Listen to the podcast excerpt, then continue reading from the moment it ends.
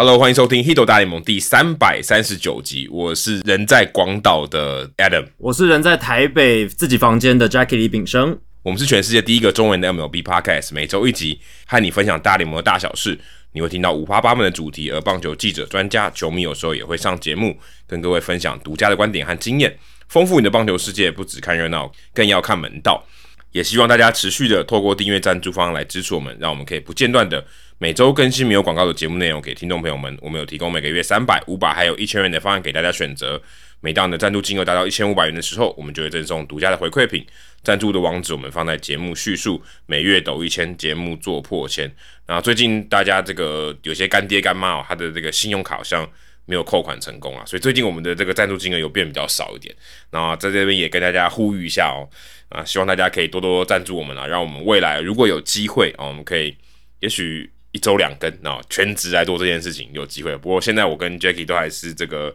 呃，还是要就是要上班赚钱啊。好像我是接案啊，Jackie 就是在体育台做工作嘛。那如果大家我们的这个赞助金额够多的话哦，也许我们可以全职来做 Hito 大联盟也说不定。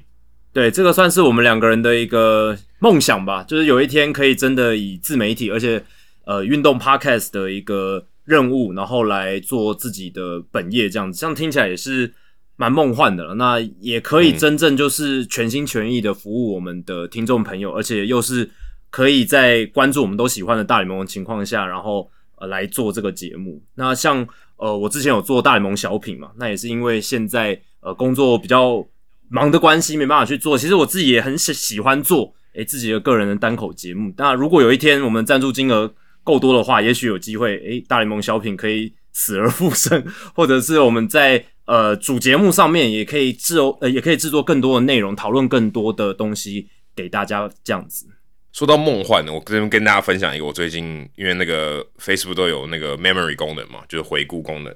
我看到十年前我的我，最近这几天我在汉森参加那个电台的主播，好像就是测试这样子。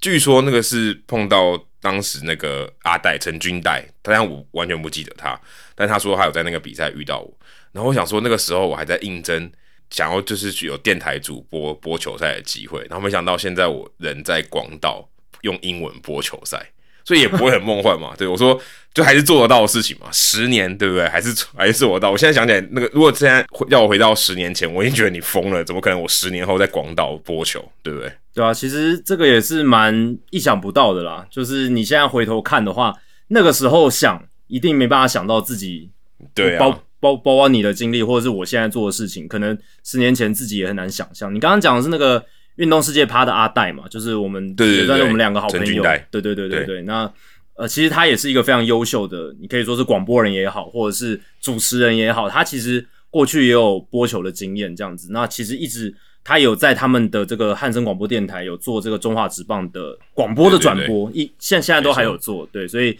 诶，大家也可以支持一下。他也算是一个我觉得呃，朝着自己目标，然后不断的去实践的一个人啊。我也是蛮钦佩他的。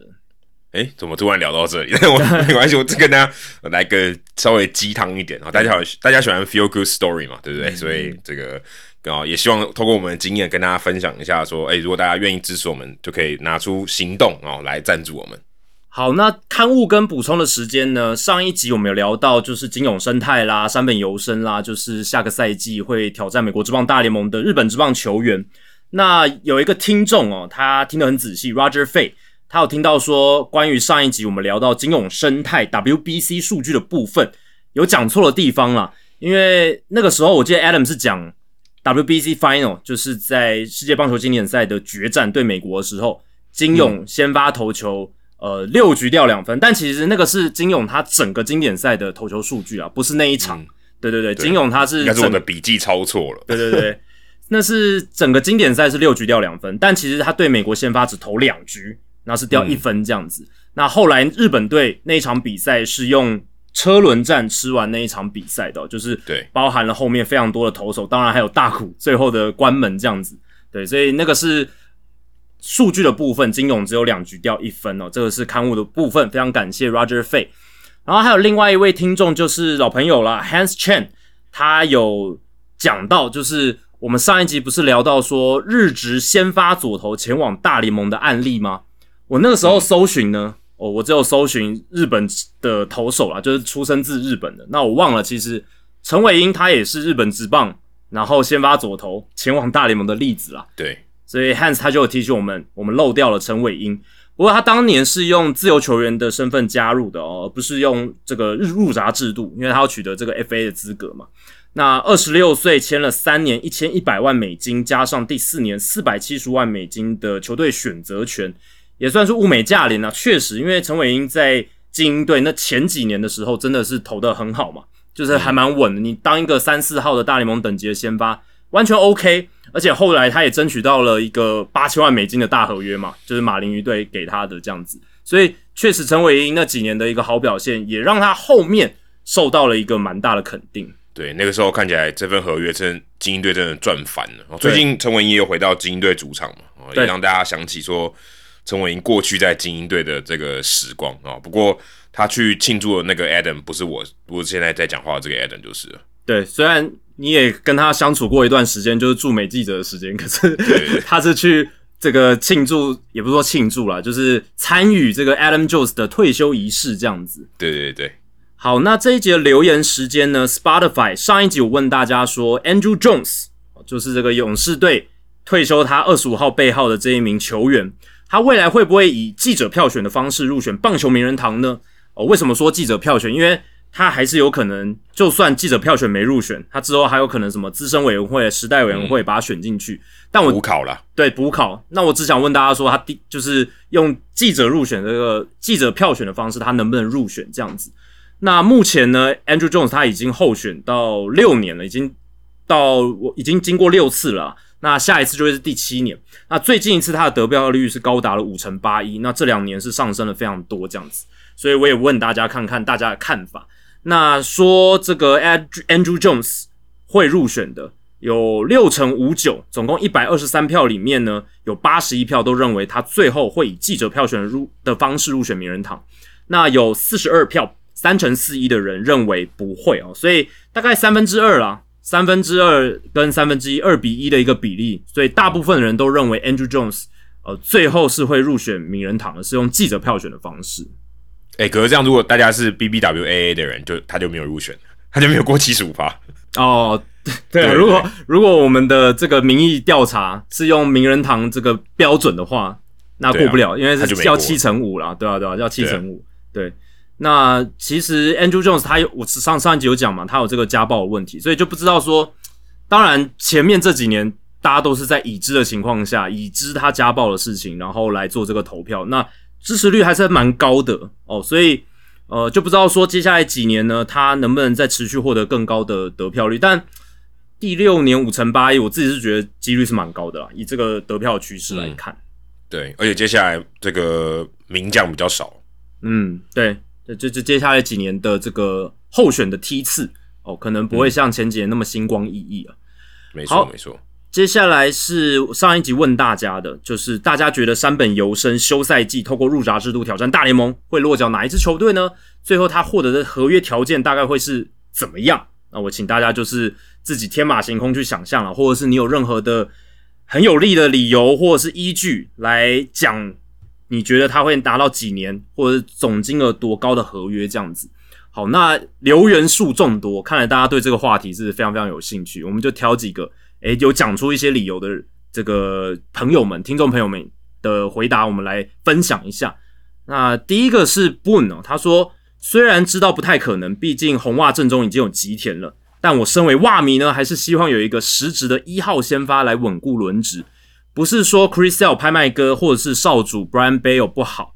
前者刚伤愈复出，但后者还在进步，都是呃都有一些近期的状况了。但是如果能有三本来坐镇红袜轮值的话，感觉红袜 Pink 外卡还是有机会的啦。那他说预期薪资六年一亿五千万美金这样子哦，所以呃，不管是认为说有一个。顶级的王牌来坐镇轮值，确实啊，红袜现在他们先发轮值是一个非常需要补强的部分。这个待待会我们也会聊到。那如果他们真的能签下三本，我觉得是蛮补在刀口上的。对，只是预期薪资六年一亿五，我是觉得稍微偏低了。对，稍微偏低。嗯，有点有点少。如果你是以一号来看他哦，对啊，而且我们上十值一号，对啊，我觉得十值一号有点有点太乐观了。我不知道，我觉得十值一号在大联盟一号，我觉得有点乐观了。就是我觉得要投到田中当年的水准，我觉得是 OK 的啦。就是说，嗯，当然可能没有到什么 Verlander 或者 Scherzer 巅峰时期，或者是什么 Clemens 巅峰时期那样，但是你说前两号的一个先发投手，山本应该是可以做得到。我我是觉得是是这样啦，对吧？那嗯，六年一五的话，就比田中当年获得的条件还要低嘛。田中是七年一亿五千五百万，那我是觉得山本应该会超过这个数字啊。就是年份可能一样，但是总金额应该会往上加，因为我们上一集就讲过嘛，就是通膨的因素，然后还有他其实年纪跟当年田中一样，而且他投的也是非常非常顶尖，尤其还在大联盟总管们面前投出完打比赛，然后可能连三年都会拿到非常顶级的这个投手奖项这样子。好，接下来是 Zen 哦，Zen 的话，他的这个推估就比较乐观一点，七年两亿五千万美金哦，非常高哦，很高诶。对他，他是比较乐观。他说，呃，带有这个 PO raw stuff，这个 PO 是什么？你知道 PO 是什么吗？我不知道诶 PO 对，嗯，我不太确定啊，但是他意思是说带有这个不错的 raw stuff 吧，来看或许是 overpay 哦，就是有一点太。呃，就是他开出的这个价码，七年两亿五，可能是有点溢价了。不过在自由球员市场出现一个二十五岁而且中前段投手、先发投手的情况下，这个在自由球员市场上还是非常罕见的。而且我们上一集有聊嘛，因为上一集呃，二零二三到二零二四年的这个自由球员市场里面，先发投手是比较稀缺的，就是好的顶级的先发投手，所以可能这样情况下是有这个价码的条件。而且山本的投球量跟健康史都比过往日本的投手还要好，加上还要竞标，因此看好他的价码会往上升。且根据过往的经验哦，日职生涯防御率三上下的投手挑战大联盟仍有疑虑，但是防御率压在二以下的投手基本上都能站稳，而且能担纲前段轮值。山本不只是二以下，他是大概一点二左右，对啊，这个防御率超低，超低的。对，我是个人认为应该就是七年两亿出头吧。可能是这个这个这个 range 啊，两接近三千万。对对对对对，大概平均年薪接近三千万美金。当然，Zen 可能更乐观一点了，但我觉得是可能七年两亿到两千五百万美金这个区间，我觉得是蛮有可能的。嗯，好，然后再来是 Jerry 肖哦，也是我们的老听众了。他说洋基队，他觉得应该会去洋基啊，基本盘一亿八千九百万美金，七年的合约，年均薪两千七百万美金哦，写的非常仔细。拥有不可交易条款，如果因为其他球队竞价激烈，像是红袜队来竞争的话，可能再拉高合约年限到八年，两亿两千万美金啊，年均薪两千七百五十万美金，拥有不可交易条款。八年我觉得有点太长诶。八年的话，我是觉得以近两年的自由球员市场，大家出手这么激烈的环境底下，是有这个条件的。因为我们这几年也看到。你看，连达比修友都已经超过三十五岁的投手，都还可以签个六年，对啊，还签个六年。当然，教师队可能没办法像这两年在大傻逼了，没错。可是其他有其他竞争者嘛，对不对？而且我们之前有讲过道奇啦，或者是巨人啦，或者是刚才这个 Boone 讲到的红袜，也，都很缺先发投手。杨基也是，都是非常缺先发投手。那这些大市场球队都很缺先发投手的情况下。我觉得是有这个条件造成一个蛮激烈的竞价环境，那就有机会把山本他的年限啦跟他的总金额都提高这样子。对，嗯，如果他讲的这么细，我反而觉得他应该有一些逃脱条款啊，就例如可能五年他就可以自己选择要不要变成自由球员，合理啊，因为对啊，五年之后大概三十岁嘛，那如果三本都健康投得好，你给他选择跳脱，然后争取更好下一张合约的权利，我觉得这也是一个。三本他们阵营可以去斡旋的地方，对，为为他争取更好的条件。八年是有点太长，如果他都一直锁死在同一个球队，可能对他自己来讲，还有未来要再竞争下一个合约，也不太可能，我觉得也不太好啊。呃，但如果八年中间夹个第五年的跳多条款，我觉得就可以接受，对，就可以接受，就可以我觉得会更好，对，没错。好，那还有一位钟博峰哦，钟博峰听众朋友他说。同样都是载至日职的投手，我想山本的合约不会高出神之子田中将大太多。我猜是年限一样，七年最多一亿七千五百万美金，并带有部分不可交易条款的合约。球队的话，我猜个比较不可能的，会是冉冉升起的史蛇，或者是求新求变的红雀。哎，其实你不要觉得比较不可能哦。对啊，我我不会，我觉得蛮合理的。对啊，第一个响尾蛇他们团队薪资现在非常低，而且他们正 on the rise，他们就是在往上爬。然后他们球队当中没有那种什么哇，好多年的臭约，没没没有这样的东西。所以他们如果要赌一把，或者是明年想要更有把握的来挑战季后赛，这个时候就是该投资的时刻嘛，就有点像是。呃，去年已经打得不错的精英队，他们本来说要在自由球员市场上去大补强，虽然他们没有做到，但响尾蛇可以来做到这件事啊。他们现现在的整个所处在的处境其实是蛮像的，因为他们今年也打起来，而且是有望挑战季后赛。虽然还是在这个季后赛的边缘，有很蛮危险的，可是明年就是他们可以一拼的时刻。那如果能进来一张王牌的话，不一定要三本啊，他们也也许也可以称呃签金勇进来，那他们都是可能潜在的一个蛮大的 player，就是蛮大的一个买家这样子。对，而且他们之前有签过平野嘛，所以他们对日本人应该也有点了解吧？对啊，没错，平野加手，我觉得，我就是，我觉得响尾蛇蛮有机会，而且红雀也蛮有机会的，我觉得。红雀他们红雀也是需要先发投手啊，对啊，而且我觉得红雀其实更有机会，因为他之前签过金广炫，应该有尝到一些甜头啊。而且 j o m o z e l a 红雀队他们的棒球事务总裁已经讲了嘛，他们这个休赛季就是要补先发投手，那不一定会补这种这么大 A 卡，可是我觉得金勇也是有机会嘛，哦，他也是一个左投，他们之前嗯呃也是签金广轩，也算是一个比较软球派的左投，那也投的还不错，那有这样子一个好的案例，亚来自亚洲的这种先发左投，那也许金勇会是他们锁定的一个目标，或许他们不会去跟什么道奇巨人去抢三本，但金勇我觉得也是蛮有可能，当然。我觉得都有机会啦。其实响尾蛇跟红雀也都有机会去抢三本游生，不要觉得不可能。其实，嗯嗯，他们反而是就像 Adam 讲的，真的蛮有机会可以来试试看三本的，就是对啊，可以一拼的。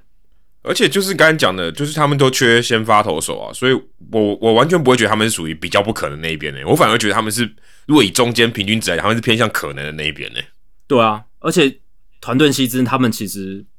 比较没那么高，对不对？跟我们刚刚前面讲那几只，当然前面讲那几只大市场，他们其实也不太 care，可能也不太 care 这个奢侈税的问题。他们如果要拼的话，他们那个钱是可以砸的。可是我只是想强调，响尾蛇跟红雀，他们是有本钱去跟这些球队竞价，对他们是有那个空间在，对吧？那我个人是猜大概七年两亿一啦。那如果是七年两亿一千万美金的话，它的入闸金就是三本的入闸金会是三千八百三十七万美金，所以。总值大概接近七年两亿五，所以就我我我是觉得这样是一个对于三本他的身价交代的过去，而且呃球队也愿意去付得起的这样子一个价嘛，这样子哦，欧力是真的赚翻了，赚翻啦！因为现在的制度跟当年田中签约的时候不一样，田中那个时候是你只要付得起两千万美金的入闸金，你都可以去跟田中谈，对那。很多球队都付得起两千万美金嘛？那最后谈的结果是杨基谈的条件最好，所以杨基付七年一亿五千五百万，加上两千万美金的入闸金，所以总共是七年一亿七千五百万美金，对吧？那我是觉得以三本它几乎是同样的一个脉络条件，甚至我觉得可能也是非常好啦，基本上跟田中的等级差不多，当年等级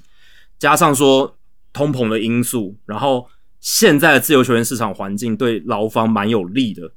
嗯然后再加上我们刚刚讲那么多 big player，这么多的一个大市场球队，他都有很迫切的这种先发强投的需求，再加上自由球员市场的先发投手并没有来的这么多，这是下一个休赛季，对，所以我觉得种种条件底下，可能就是会让三本的条件变得真的蛮好的。好，接下来是冷知识的时间，刚刚我们有聊到哦。不只是 Andrew Jones，还有 Adam Jones。那 Adam Jones 最近在九月十五号跟这个精英队签下一日的合约以后，就退休啦。哦，等于就是算是退休，以精英队的球员身份退休了。那他之前诶也打过欧力士，诶其实还蛮巧的。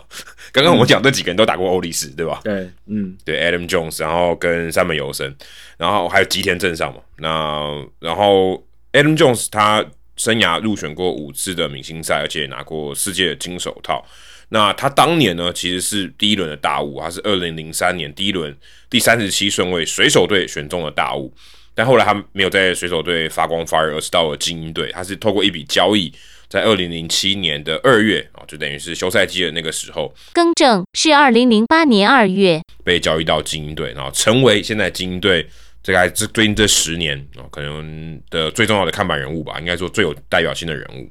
那当时他是在一个大包裹里面，他是五换一里面其中一个，他是那个五那边哦，他是水手队用五换一的那个包裹，他是等于算是为了去换一个大咖里面包进去的一个新秀这样子。那来问大家哦，特别是水手迷，你应该都知道那个五换一的包裹里面剩下的那五个人是谁？给大家猜猜看，大家不知道记不记得最后那换一的那个人是谁？这个我们很多听众应该都能够直接答出来，因为我们很多听众都是超级热血的水手迷嘛。对啊，像奕晨啦，像这个可能啦蛮心痛的吧？对，这个他们是蛮，对啊，蛮 蛮有这种痛感，蛮烙印在自己心里面的一个回忆吧，对啊，因为对当时这一笔交易等于是他们送走了一个未来可以成为明星级中外野手的球员，然后结果换来一个呃，已经生涯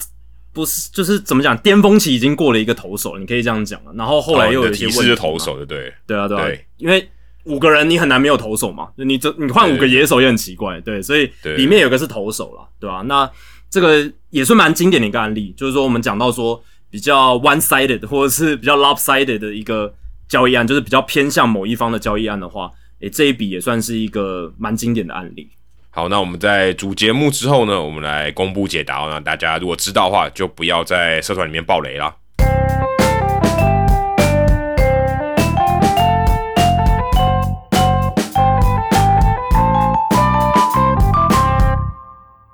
好，这个礼拜呢，哇，这个礼拜我们想说可能会录四个小时哦。现在在那个日本时间是晚上九点多，可能会录到超过午夜哦，应该蛮有可能的啦。然后呃，现在在我房间另外一边呢是那个呃美国的主播泰勒蒙，他在他在另外一个房间，然后他之前录他的节目的时候，我都听得到他在录什么。好，所以现在我在讲什么，他应该也都听得到，只是他听不懂哎、所以现在很晚了，所以如果大家觉得我声音有比较小声哦，那是正常的，因为现在已经是快快要快要晚快要深夜了这样子。那这个礼拜呢，发生蛮多事情、哦，就是在呃美国这边，特别是 front office 发生很多事情。那最重大的事情啊、哦，也引起蛮大的讨论的，就是 h i n Bloom 被炒鱿鱼了。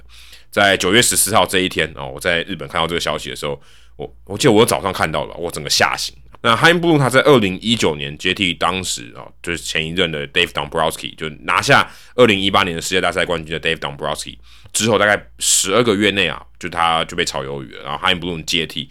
期间还没有到就先被 fire 了这样子。那其实。呃，红袜迷大家也都知道说，因为 h i n Blue 在这四个球季里面，特别是加上如果将今年球季也算的话，呃，因为还没打完嘛，那这四个球季里面很有可能有三个球季红袜队在美联东区都是垫底的，所以这个对于这个红袜队的老板来讲，他这个是完全没办法接受。虽然他们二零二一有打进季后赛，而且还打到了美联冠军系列赛，虽然他最后每年没打进世界大赛，但是呃，有四个球季里面有三个球季是很烂的结果啊，就是也不到五成胜率，所以这个 John Henry 就他们的老板也就等于受不了了吧，就觉得耐心也就到这边哦，就当时你就是给你签一个五年的合约，那你就走了这样子，然后呃，在球季还没结束之前，就有点让你难看呐，就我觉得有点让你难看，因为其实都可以等到球季结束后再再 fire 嘛，或者说就不续约这样子。那 h i n Blue 就在这样的情况下就走人了，当时呃 h i n Blue 在九月十四号美国时间。这一天被 fire 的时候，其实红袜队的战绩还是超过五成以上，所以其实严格讲起来，其实是坦白说是没有那么糟，但就是因为 John Herring 这个老板、呃，他对于呃像之前最近这几任 Ben Sherrington 现在海盗队，Dave Dombrowski 现在在费城人队，他们都是拿过冠军，大概大概一两年内就走人的这种情况，所以你就可以知道说，其实红袜队的这个老板啊、其实对于这个球队的战绩是。坦白说是没有蛮没有耐心的吧？我、觉得可能像 COS team 那个段时间，他们会给他这么多耐心的这种情况，可能就已经不存在。那啊、呃，最近几任的总管，这其实都待不久嘛。最最近这几任的总管，只要战绩一不好，马上就被 fire。所以 h i n Blue 会现在被 fire，我是不是很意外啦？只是说时间点居然不是在就球季结束之后，而是在球季还大概剩大概一个多礼拜的时间，大概一个多礼拜吧，两个礼拜的时间，我就被 fire 掉。那球界也很多人在谈嘛，说呃，到底 h i n Bloom 做哪些事情是对的或错的？那几乎所有的媒体都有提到 h i n Bloom 他在红袜队的 legacy 就是他把一个一位未来的名人堂球员给交易掉，那就是 Mookie Betts 啊，而且是基本上，而且其实就是发生在他上任以后第一个做的这个算操作吧，交易案，他就把 Mookie Betts 跟 David Price 送到了道奇队啊。当时这个脉络当然大家我们也讨论过，就是老板下一个指令嘛，啊，找你 h a n b l o m 来哦，从光芒队的体系过来，我要做的事情就是帮我省钱。哦，那 Mookie Betts 他们知道签不下来，合约太大，当时他们不愿意花钱，再把 David Price 这个大约也送到了道奇队，呃，可能吃掉一部分薪水，但大部分的薪水啊，道奇队要处理这样子，所以当时 h a n Bloom 把这件事情给完成了啊，的确也做到老板要他们做的事情，就是省钱。只是说你如果回头看啊，找来的 Alex Verdugo、Connor Wong 跟 g e t e r Downs，或许。不如大家预期，特别是像 g e t e r Downs，去年就已经被 DFA，现在在国民队，所以当时大家最看好的 Jeter Downs，呃，可能是主菜啊，可能是这个包裹里面最重要的人，但现在他完全打不出来啊，现在也甚至也不在红袜队了。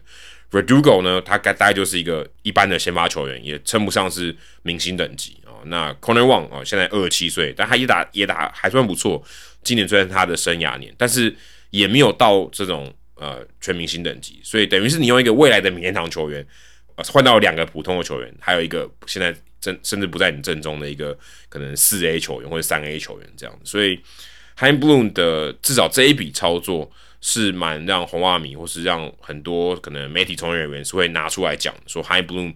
他就这点都是没有做好啊，但是这也没办法，就是他算他的宿命吧，他当时就是被赋予这个工作，然后接下来就是。他要后置这个农场系统嘛？那目前看起来，大家对于他呃把农场搞起来，原本当时他接手这，红袜的农场已经被当 Browski 给掏空了嘛，所以当时是非常非常贫瘠的，是在全联盟后段班，然后现在已经差不多拉到前段班或者中段班往上，中段班前面的这个位置。那看起来 h i n Bloom 这点是做的不错啊，但就是另外一个方面，就是战绩没有打起来。那这也没办法，因为你如果你已经能省钱，然后又把农场给做好。你要能赢球，这我觉得是其实蛮困难的。三项里面要做到两项，其实已经算对于一个总管来讲，已经算蛮不容易了。那 h i n Bloom 他，我觉得是在一个比较比较相对对于总管比较不太友善的一个球队里面吧。那他待不满四年就被砍了啊，也不，我是觉得说这个操作，说这 John Henry 这样的做法。呃，完全是出自于他的耐心，而不是 h i n Bloom 真的做的。如果你跟其他的总管比，他真的做的非常烂，然后球队被他弄得乱七八糟。我觉得也倒也没有这样，所以，嗯，或许看起来他在这个球季还没有结束前就被 fire，是一个蛮难堪的局面。可是事实上他的成绩单，我认为并没有到到非常差了。我自己是认为他没有到非常差。他该做的事情还是有做到，那比较难的事情他就比较没办法做到，就是战绩要拉起来，我觉得是比较困难。但至少我会认为，呃，他被 fire 是有点有点无奈啦，我是觉得有点无奈。不知道 Jacky 你怎么看？对啊，他合约是五年啦，然后是第四年是五年合约，对对，第四年被炒掉，所以等于是还剩下一年多没有走完，然后就被 fire 掉。那我其实也是觉得是这样，因为很多人都在讨论说。诶，他到底是真的做的很烂，还是他只是一个戴罪羔羊？哦，有人就觉得他是戴罪羔羊，只是红袜战绩打不出来的一个想要找人开闸嘛，要人负责嘛，有点政治责任。但有些人也觉得他是真的做的烂，哦，真的很差，所以把他换掉是非常非常合理的。那我觉得他是介在之间啦，就是介在之间，他有做的好的地方，也有做的不好的地方。那也有他被要求了一些很困难的事情，就是 Mookie Betts 的交易嘛。那么 PK Bass 的那笔交易案，其实我觉得就不能怪到 h a n Bloom 的身上了，因为那个就是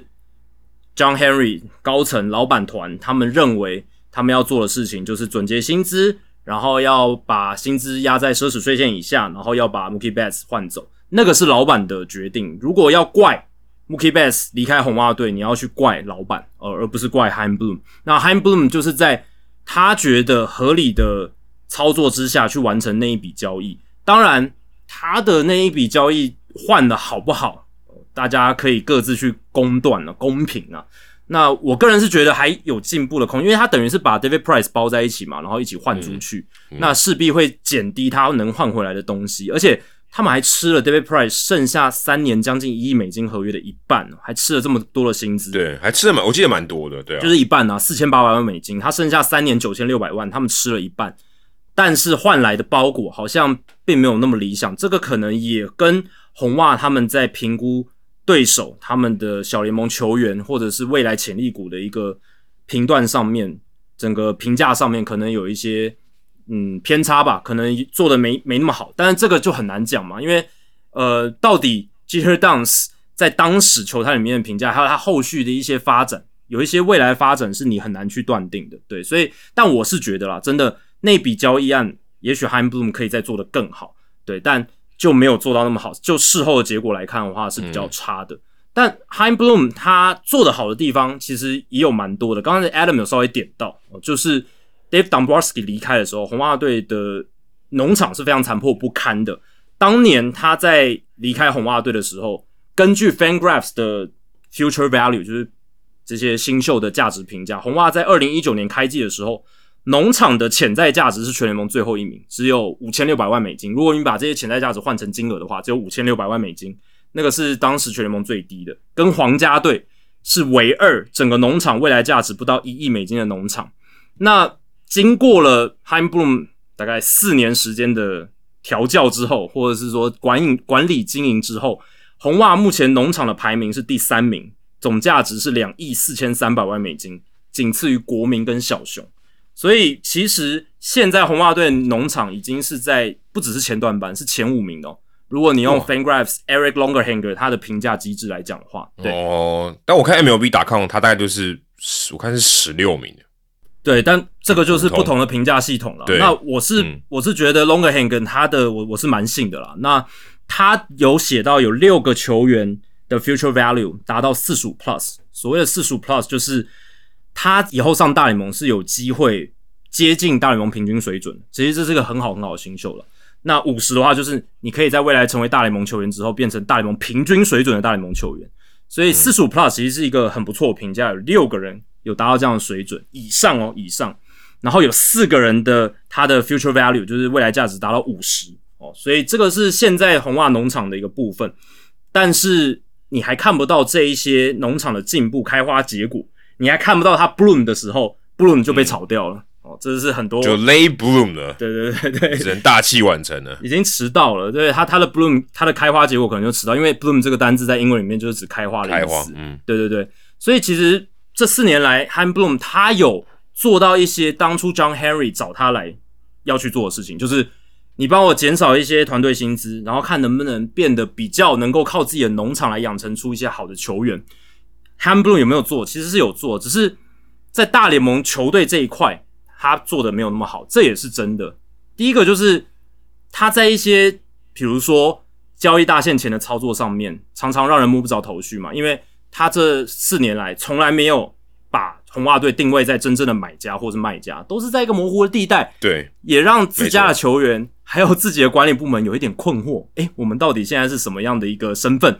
当然，有时候走模糊地带也不一定是坏事啊。但那通常是光芒或者是运动家那种小市场球队哦，他们真的没办法一次就是说哈嘛，因为他还是如果他要维持长时间的一个竞争力。他必须走在那个模糊地带，一边补强，然后一边还是要稍微去重整一下，让自己有一些年轻球员输入。那红袜队，你明明就还是有不错的资源，虽然 John Henry 要他们准结薪资，可是他们仍然是可以付得起很多钱的球队嘛。他们只是说不要超过某几年，不要超过奢侈税线这样子而已。所以其实 Heim Bloom 他离开了光芒，他来到红袜，虽然他被下了指导棋是。你要给我准结薪资，可是他获得的资源一定还是比他在光芒队来的多。只是他在有了这些资源的情况下，我觉得他做的一些决策仍然没有很好哦。这是他在红袜队我觉得做的比较不好的地方。所以就我看来，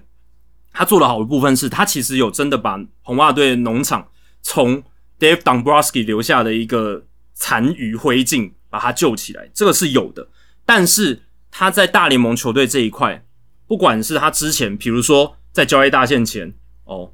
像去年换来了 Eric Hosmer 嘛，就有点让人不知道在干嘛。然后 Tommy Pham、Reese McGuire，就你要补，然后补的好像没诚意，然后你要重整也没有，好像也没有重整的意思。然后今年他换到 Louis Urias、Nick Robertson，送走了 K K Hernandez，这个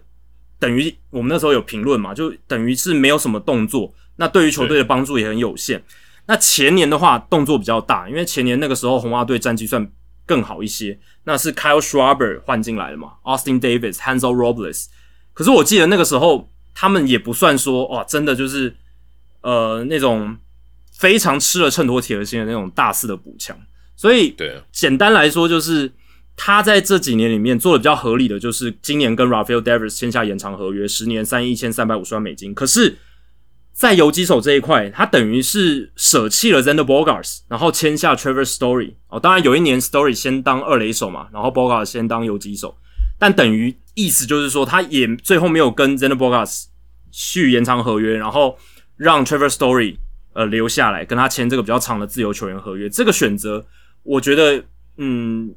不是太好，因为如果你当初选择跟 Zander b o g a r 签延长合约的话，其实他的价码应该没有到。他后来跟教士队签的那么贵，但他的整个发展性或者他他的整个身体的健康状况，诶是比 Trevor Story 好的。所以，嗯，Trevor Story 现在看起来，如果我们以结果论来讲的话，呃，Bogars 还是比 Story 好。而且我觉得就那个时候来看，Bogars 应该也会是一个比 Story 更好的选择，因为你有先前的关系嘛，然后再加上他也很想要继续待在红袜，很待待在波士顿，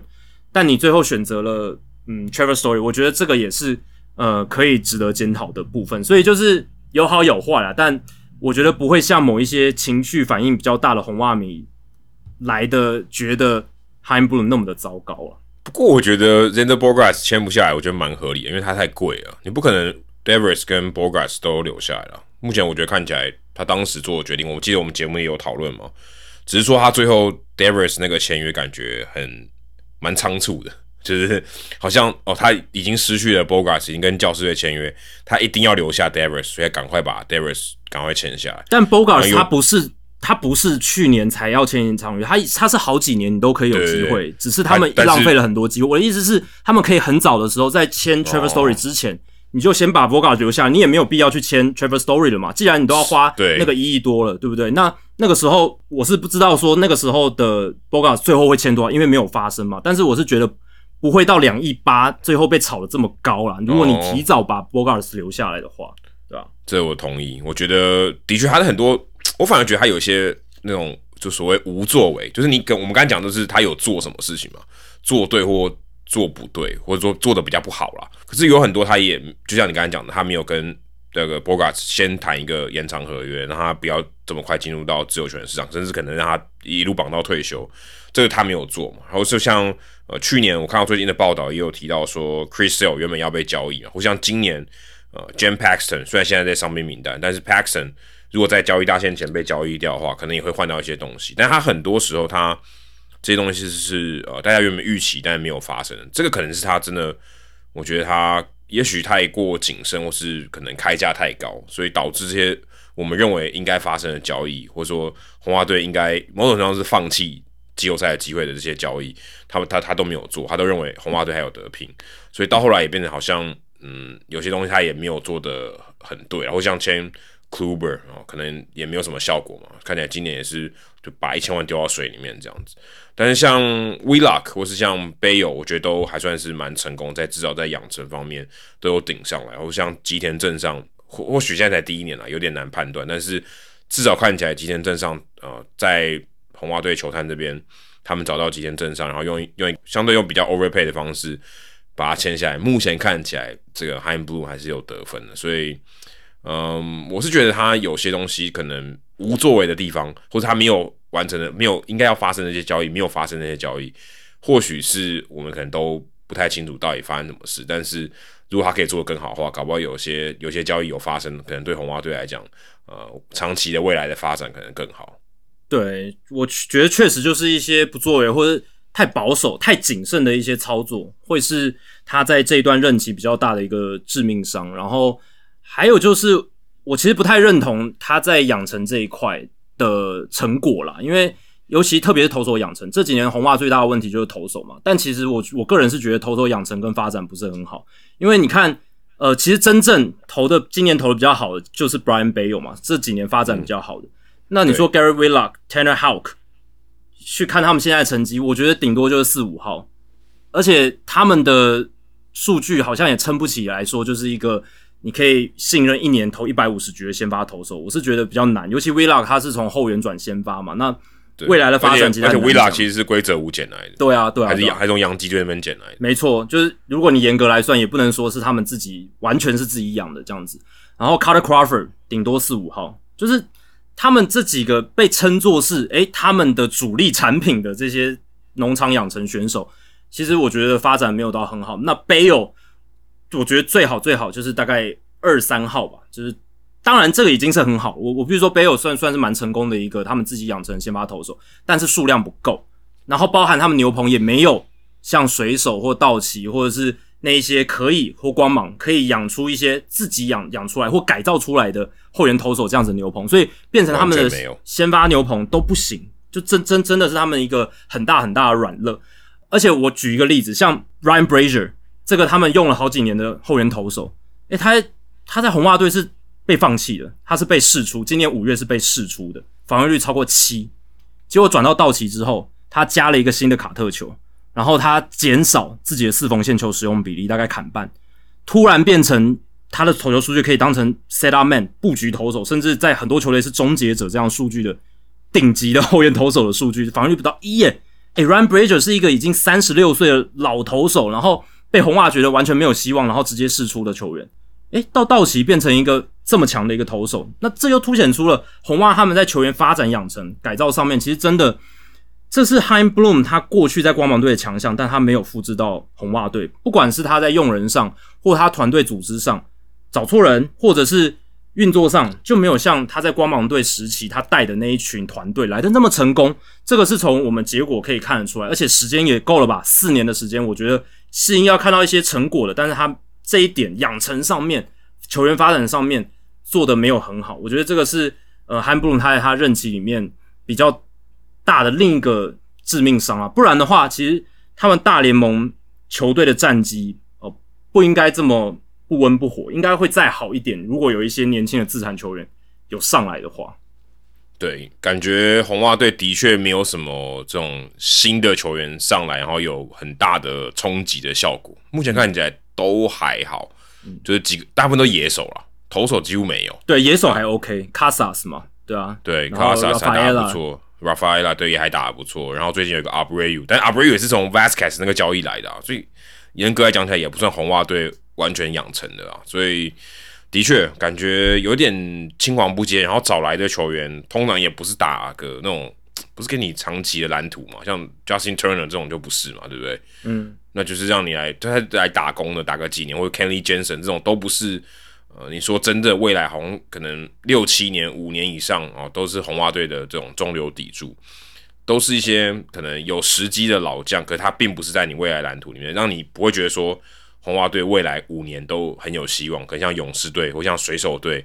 让让你感觉很有希望，好像就比较没有办法让人有这种可以说幻想嘛，或是让人家觉得前景很看好。虽然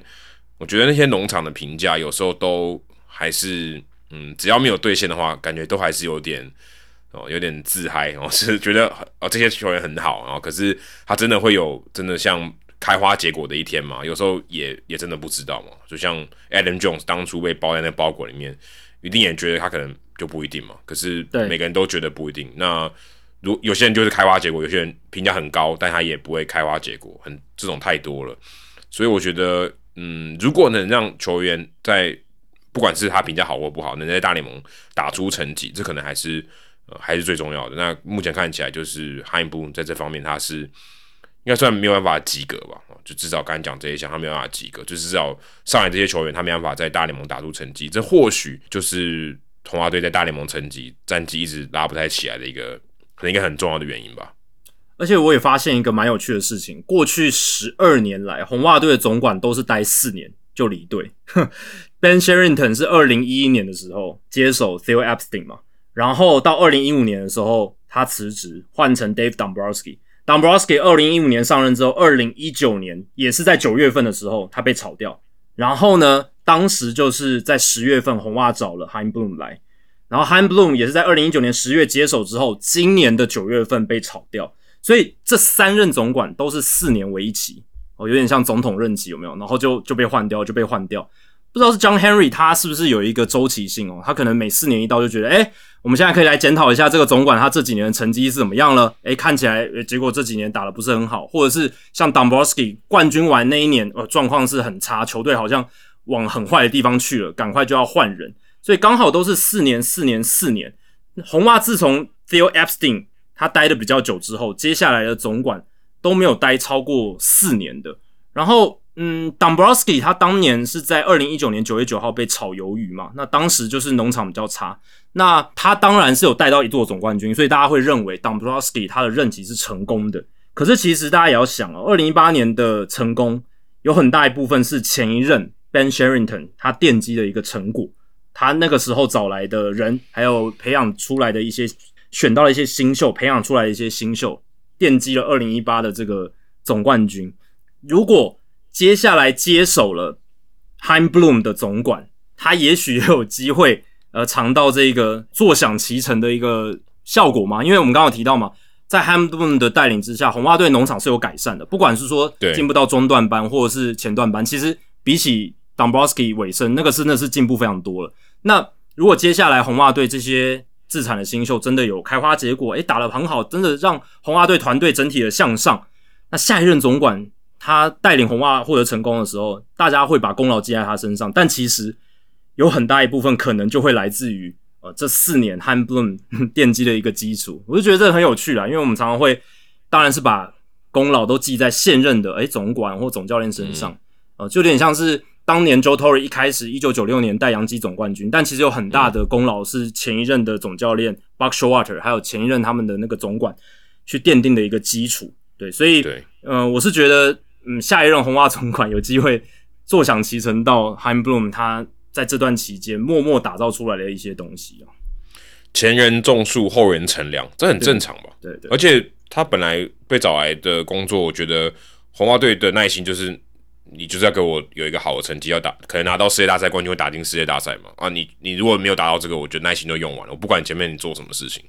我觉得红袜队的管理阶层就是呃老板们就是这样想的。你只你只要没有，就让你走路。管你奠定多少基石，对他来讲都都还是看不到的东西嘛。因为他们就我看那个 Kennedy Sam Kennedy 就在记者会讲，他们就是想要拿冠军嘛。红花队值得冠军，红花队的球迷值得冠军嘛。嗯，那看起来就是只要你拿冠军。就像 Dave Dombrowski 这样，你把农场都清空也 OK，就是代价他们是可以接受的，对啊，我是觉得他们红袜队的老板们就是就是这样想的，就是一个这样的，就是一个这样的一个职场环境啊。你看他们这样就对 Han Bloom 很严很严苛啊，对不对？因为在 Dombrowski 组长的那个年代，他们还没有限制说他们团队薪资要多少嘛，也没没有一个很明确的上限嘛。可是 Han Bloom 来了之后，他先给他一个上限，然后呢又叫他说。你这几年至少要拿个冠军，或者是至至少要有很非常有竞争力。我是觉得鱼与熊掌有时候真的很难兼得啦，你不能又不给马儿吃草，然后又要它跑得那么快。那 Han Bloom 他确实很厉害，他确实在光芒队的时候打造了一个光芒队非常强的一个基础，然后用少少的团队薪资就可以奠基很好的一个球队阵容，而且是连续几年这样子。但是毕竟球队体质不一样嘛，Han Bloom 接手之后，红袜球队体质那么烂。然后你又要他他把这个 franchise player 这种世代级的 Mookie Betts 交易出去，好，他都做了。然后他的限制这么多的情况下，他当然想说，好，既然有一些限制，我先改善一下农场啦，看能不能边改善农场边把大联盟的阵容稍微顾好。所以就会变成说，我我有时候也也会同情 Han Bloom 点，是他他真的受到蛮多限制，然后又背负着红袜市场这么大的一个期待，球迷的要标准非常高。然后老板的标准也非常高，但你老板，你你不是没有钱啊，你是很有钱的一个老板啊，而且你你这二十多年来拿了四座总冠军，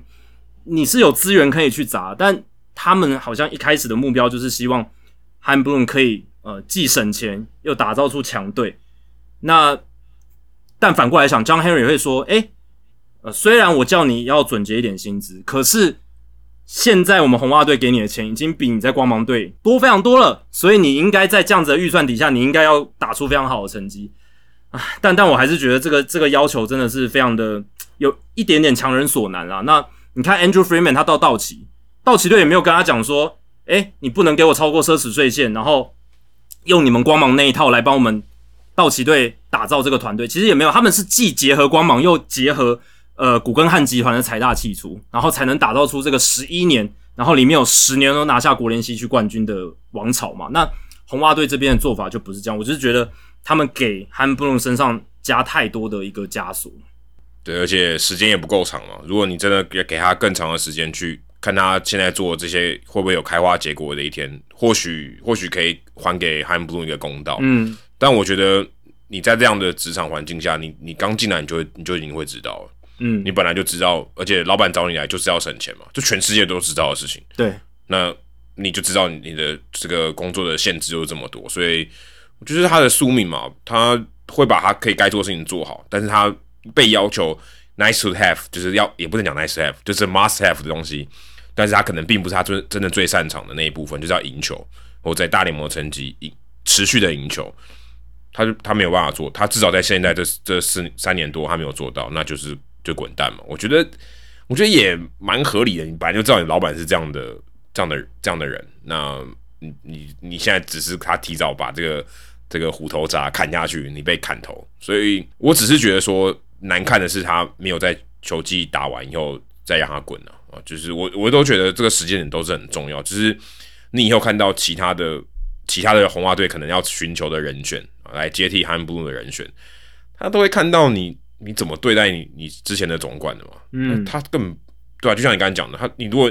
哦，你就知道你现在去做这个位置，就位置很烫，就哈 C，然后又有很多枷锁，那谁要去做？对对不对？没有人要去做，所以可能就真的会找到一些。啊，他也许呃实力不是这么好，或是他还没有被证明他可以做一些事情的这些相对比较菜的，或是他可能过去的名声没有那么好的人，他可能愿意来挑战看看。但你很难找到像我们等下会聊到 David Stern，当然 David Stern 已经去大都会了，这个是这是已经定了。你就要找到这种比较好的，或是在业界更有时机的人，他他就不会想来这相对相对跟其他队比起来比较差的环境。那我觉得。嗯，这个老板要负比较大的责任啊，就等于他的职场环境没办法让没有办法吸引到这些可能优秀的经理人、优秀的管理员才来。这对于红花队来讲，可能是一个，这可能是一个更大的问题吧。就是你未来可能二十年，你的这个老板假设都没有换人，都是 John Henry 的话，那很有可能其他的总管比较优秀的总管都不会愿意来。当然，也也不代表说。相对没有成绩的这些总管，或者是比较年轻，他可能第一个他愿意挑战这个，不，他一定不会做的很好，这也不一定，他有可能做的很好。但目前看起来就是这样的情况，要吸要吸引到比较好的人才，我是觉得这可能是洪万明可能觉得应该更觉得悲观的事情嘛，因为你你都给这样的人，然后很快就让他走路了，那以后不会有优秀的人想要来的。对啊，你你看对比隔壁的洋基宿敌，你看 Brian Cashman 是。现在大联盟任期最长的总管嘛，我们这边讲的总管都是指管理呃球队这个管理部门的这个头头啦。那不管他的 title 是什么，因为 title 太多了，现在棒球事务总裁，然后而且他那个他那个阶层还不一定，有时候 GM 比较大，有时候 Vice President 比较大。对啊，那呃通常是棒球事务总裁最大嘛，但是对 Heim Bloom 他的职称叫做 Chief Baseball Officer，叫做首席棒球执行长，不管你怎么翻，反正。但我们这边讲的总管就是代指头头啦，就是那个最最有呃权力的那个人。那红袜总裁 Sam Kennedy 已经说了，Theo Epstein 不会是新任棒球事务主管的人选，因为嗯，这个消息出来之后，有很多袜迷或者有很多外界人就在想说，哎，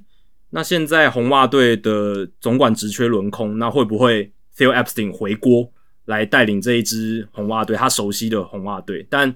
Kennedy 已经出来辟谣了，感感觉是比较没有机会会是 Phil Epstein 了，因为应该不可能。对啊，我当时根本我看到这新闻的时候，完全没想到 Epstein 会回来。对啊，我也其实我也没想到，不知道那些人是怎么想的，就可能觉得他现在没有在在在某一支球队当总管吗？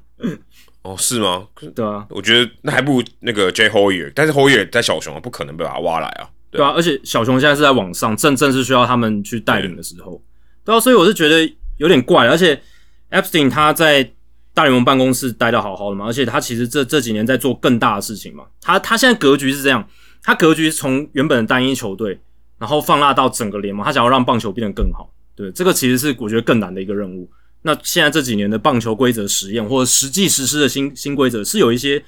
蛮显著的改变的。这可能是我觉得不知道哎、我觉得会带给他更大的成就感吧。但呃，总而言之，就是 Theo Epstein 应该不是了。那还有另外一个被提到的人选就是 Alex Cora，为什么呢？因为 Alex Cora 他其实以前曾经说过，他他也蛮喜欢做这种总管职的，去诶、挑选自己想要球员，打造一支球队这样。而且他也是波多黎各国家队的总管嘛，所以呃，Cora 也被点名，但 Cora 他受访的时候就说，他觉得自己总教练生涯还没有画下句点呢，他才四十八岁，他觉得他也可以再当总教练一阵子。那不排除以后会当总管，但是他觉得现在是时候未到，时候未到这样。那像 ESPN 的 Buster Only 这个记者，他就认为说，红袜如果要找一个新的总管，要找有资历的、有经验的，而不是找没有经验的人，像呃，或者是比较资浅的。就他觉得，如果红袜这一次要找，不应该像上一次他们找 Han Bloom 这个稍微呃比较资浅的这样子的头头这样的总管这样子，他会认为你这一次要要有一些改变，就有点像是他们在前前任找 Dave Dombrowski 那样子的感觉。他应该要找这样子的人。可是就像刚才 Adam 讲的，这种有经验、有资历的人，嗯，他会想要来红袜吗？对，我觉得不会。对啊，就很难了嘛。就因为老板这样子的一个要求，或者是给他的一些条件，当然你可能可以给他蛮好的薪资条件，可是如果你给他的要求是说，哦，我希望每隔两年就要重设一下税奢侈税线，不要再超过奢侈税线，然后每隔两年就要怎样怎样，那这样子的话，其实这样子的枷锁会对有经验、有资历的一些总管来讲，会觉得是一个嗯，他不想要去接受的事情。所以我也看到了像，嗯大联盟官网红袜队的记者 Ian Brown，他就会写一篇说，诶，可能会有哪一些人来接手红袜队的总管这样子。那他有点名几个，我觉得蛮有意思的，像 James Click 哦，现在他是在蓝鸟队哦担任这个什么棒球策略副总裁，就是很奇怪的名称，就顾问了，就顾问啊，对，就顾问。James Click 是一个啊，过去也带领太空人有拿下这个世界大赛冠军嘛。然后还有跟红袜队渊源很深的 Mike Hazen 哦，Mike Hazen 现在在响尾蛇的合约还剩下一年，所以也许也可以循着像是呃大都会去找 David Sterns 的模式，我们待会聊到，等他一年之类，然后中间这一年先过渡看怎么样，然后最最后再找 Mike Hazen 回来哦，或者是 John Daniels 嘛，Daniels 也是一个大家会点名到的，因为他现在也才四十六岁而已，然后他现在是跟光芒队担任这个资深顾问嘛，那其实资深顾问某种程度上他的工作量没有那么繁重，那他可能就是有点半半休息的感觉这样子。那如果他想要再重出江湖，担任到这个棒球事务的头头的话，那也许 John Daniels 会是一个选择的对象这样子。但总而言之，就是嗯，接下来红袜会选择谁来当他们的总管，会是我觉得非常非常受到瞩目的一件事情。对，而且感觉他们现在就要找了，所以现在大家这个讨论应该会蛮热烈的。然后，而且红袜队是大球团嘛，所以大家应该都会想说，到底谁会这个花落谁家？呃但目前看起来，我觉得，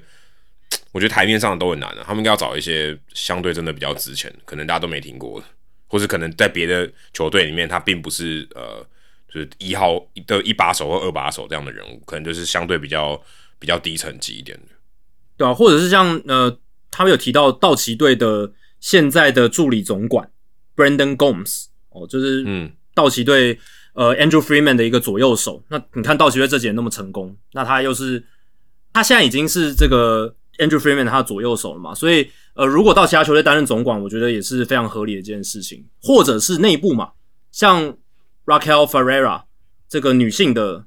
棒球管理部门的人员，她也是现在红袜队的助理总管，然后是执行副总裁，而且她红袜队时间超级长了，超过二十年，所以我觉得 Ferreira 也是一个不错的人选，或者是 Eddie Romero，他也是助理总管，然后他的专长是在国际球探的部分，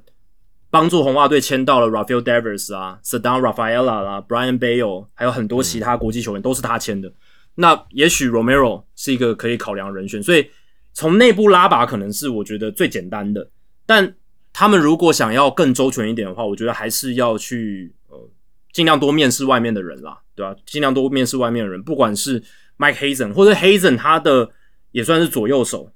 Amel Sode。那 Amel Sode 他是他过去其实也在红袜，然后他这几年在响尾蛇就跟跟着 Hazen 这样子。然后当年 Mookie Betts、Andrew Benintendi、Jackie Bradley Jr.、Mike Barnes 都是在 Sode 他的在红袜队的期间去找来的人，所以他也算是蛮有成功的一些案例这样子。然后或者是 Sam Ford，他也是一个被提到的名字这样子。他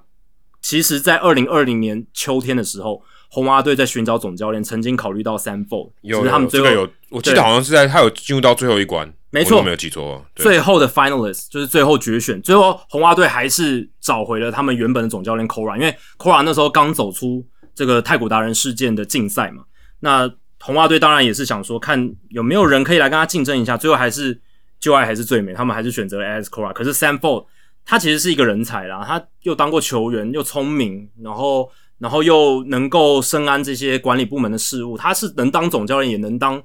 总管的人，那也许 Sam Ford 也是一个考量的人选，就看红袜队的老板他们怎么看，然后怎么面试，然后还有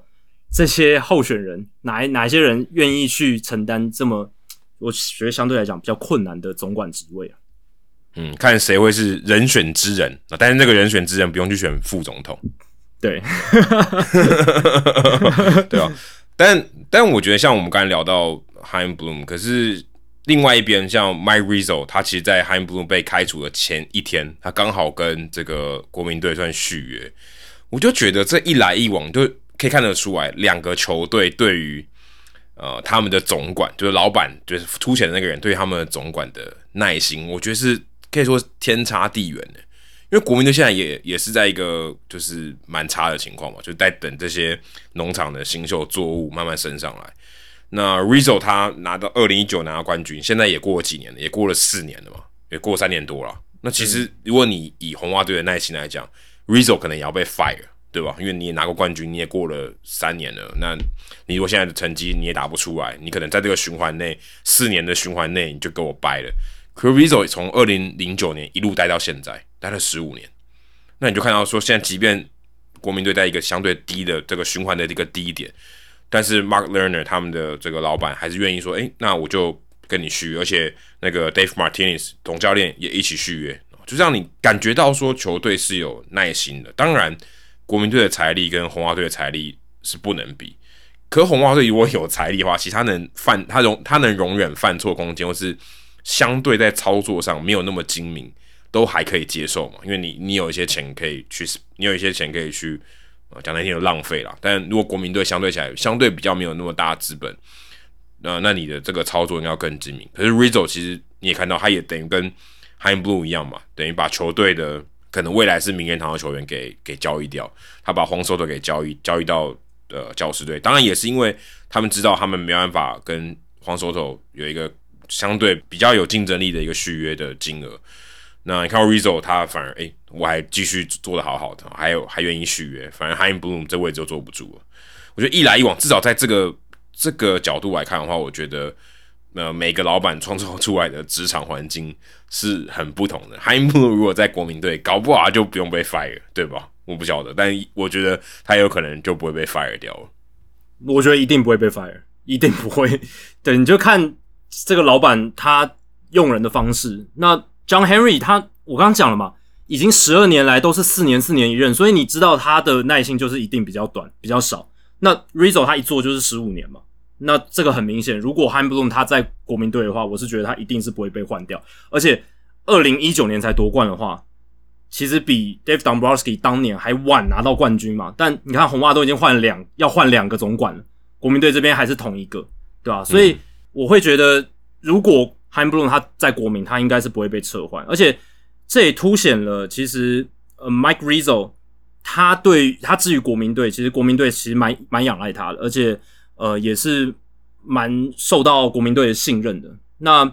Rizzo 大家不要看十五年，十五年其实真的很长了，在现在大联盟的场域里面已经是第三场了，第三场了，现役任期第三场的棒球事务总管。那最长的是 Brian Cashman 嘛，一九九八年到现在。第二场的是红雀队的 John Mozeliak，二零零七年到现在，我们刚刚都点到这两个人。那第三名就是 Mike Rizzo 咯，二零零九年到现在，他现年六十二岁。那其实 Rizzo 他之前已经有带过国民队重建了嘛，那也真的有带出一个总冠军的球队。那现在对他来讲算是第二次这种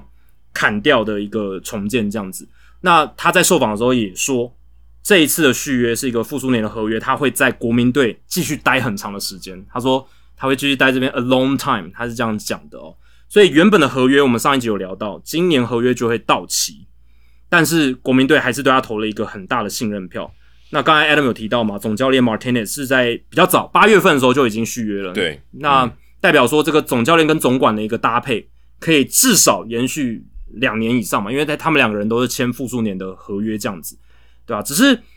国民队比较奇怪的是，他们最近其实在做管理部门的一些人事的班风嘛，我们之前有聊到，包含他们的助理总管 Depaglia 请辞，然后还有开除了一些特别助理、职业层级的球探。然后还有四名的国际球探部门成员也都离队，这样子，所以下面的人是有一些改组，但上面的人是留住，所以嗯，这样子的操作可能就是省小钱，但是还是希望维持住原本的管理部门的人，可能是这样子吧。那 Rizzo 他这几年在做这个重建，其实也算成功诶。大家不要看说现在国民队战绩那么差，但其实。今年国民队他们本来被推估是六十七胜九十五败，这是 FanGraphs 的季前预估，四乘一二的胜率。但今年他们打到目前为止是六十六胜八十四败，四乘四的胜率。其实今年他们的胜场数会比他们原本预期的可能还要更好一些。那关键是谁？就是荒 Soto 换来的 CJ Abrams，他打出很好的成绩，十八轰四十一道，而且他的防守也不错，所以他 Baseball Reference 的 WR 值超过三，其实这是一个蛮不错的数据。那么 Kenzie Gore 跟 Josiah Gray 啊，这两个人的 FIP 都在五上下。老实讲，并没有投的很好。可是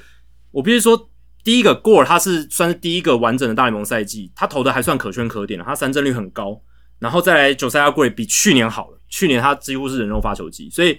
至少都有一些亮点，并不是说完全的失败。那捕手 k i b e r Ruiz 这也是他们一个非常重要的补强嘛，在之前的时候从道奇队换过来的。那以捕手来说，今年他打击数据也算不错。那重点是他们农场是全联盟第二名，我刚好稍微点到嘛。红袜是在在 FanGraphs 的排名里面，红袜是第三，国民就是第二。他们的小联盟总价值是两亿四千四百万美金，而且有六名选手至少有四十五 Plus 的评价哦，所以他们现在的农场是有蛮多这样子，未来有大联盟平均水准以上，或者是至少平均水准这样子的一个潜力在。所以他这几年其实，在整个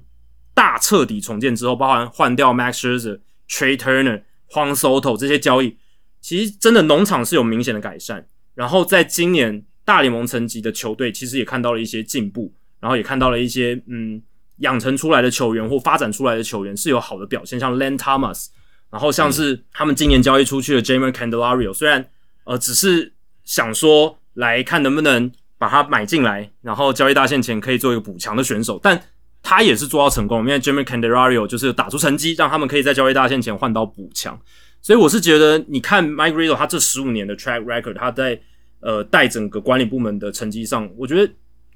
国民队给他一个续约，我觉得也是合理啦。对，我们都还不要忘记说，我们上个礼拜还聊到 Stephen Strasburg，他等于也算签了一个烂约了，但即便如此。老板还是给他投一个新人票，嗯，对吧？对吧？因为那个其实对于老板来讲，花钱花的蛮冤枉的。就你不可能都满分嘛，不可能每个人都是考卷都满分啊，都会有一些错嘛，就一定会有考的不好的地方。但平心而论，我是觉得就整体的成绩来看，Mike Rizzo 应该这十五年也有一个七八十分吧，好好歹有个七八十分，至少他有拿过冠军一定有啊，拿过冠军一定有七十分啊，一定绝对有。至少有及格以上的一个分数嘛？那 Han Bloom 可能 Han Bloom 刚才我们讲了，如果把好坏掺进来，可能大概我我我个人是觉得有及格啦，哦，可能六十几分这样子。但 My Rizzo 我是觉得有七八十分，至少他有带领球队拿过总冠军。你觉得及格是六十分，但 John Henry 觉得及格是七十分，就这样。嗯嗯嗯，对，所以你们及格的标准不一样，所以 My Rizzo 可能呃，当 Learner 可能他的这个及格标准是六十分，他七十分他就过，他就一直续约到。哦，可能也不知道到这 for a long time 这样子，对，但至少我觉得，对啊，你看到这个的球总管的命运哦，就我觉得蛮有趣的。虽然这跟棒球没有什么直接相关，这还跟我觉得可能跟呃整个这企业管理比较有相关。但我会觉得说，这个东西就是我们看棒球可以学到一些，就在你虽然我们是没有当过老板，但我觉得这些呃，不管是你看到他们谈话的内容，或是这些老板的操作，这些老板。怎么看这些总管，然后总管他们做出什么样的呃成绩，导致他们什么样的结果？我觉得都是非常有趣的。那我们再来还在另外聊一个，也是一个总管的一个调度。不过我觉得这个调度跟我们刚才讲说续约或是走人啊，其实我是觉得 David Stearns 这个呃算是什么呃新的雇佣啊，算是新的 hire new hire，是一个还蛮特别的情况，因为他现在其实还是酿酒人队的总管嘛，但是已经被宣布说，诶，他将会是大都会接下来下一任的总管。我其实一开始我不知道这是可以做的，他又不是林炳胜可以签两份合约，我就想说这到底发生什么事？就后来看到说报道上面有写说，哦，原来是八月一号，就是他如果合约到期的那一年，他八月一号以后他就可以跟其他的球队可以去谈。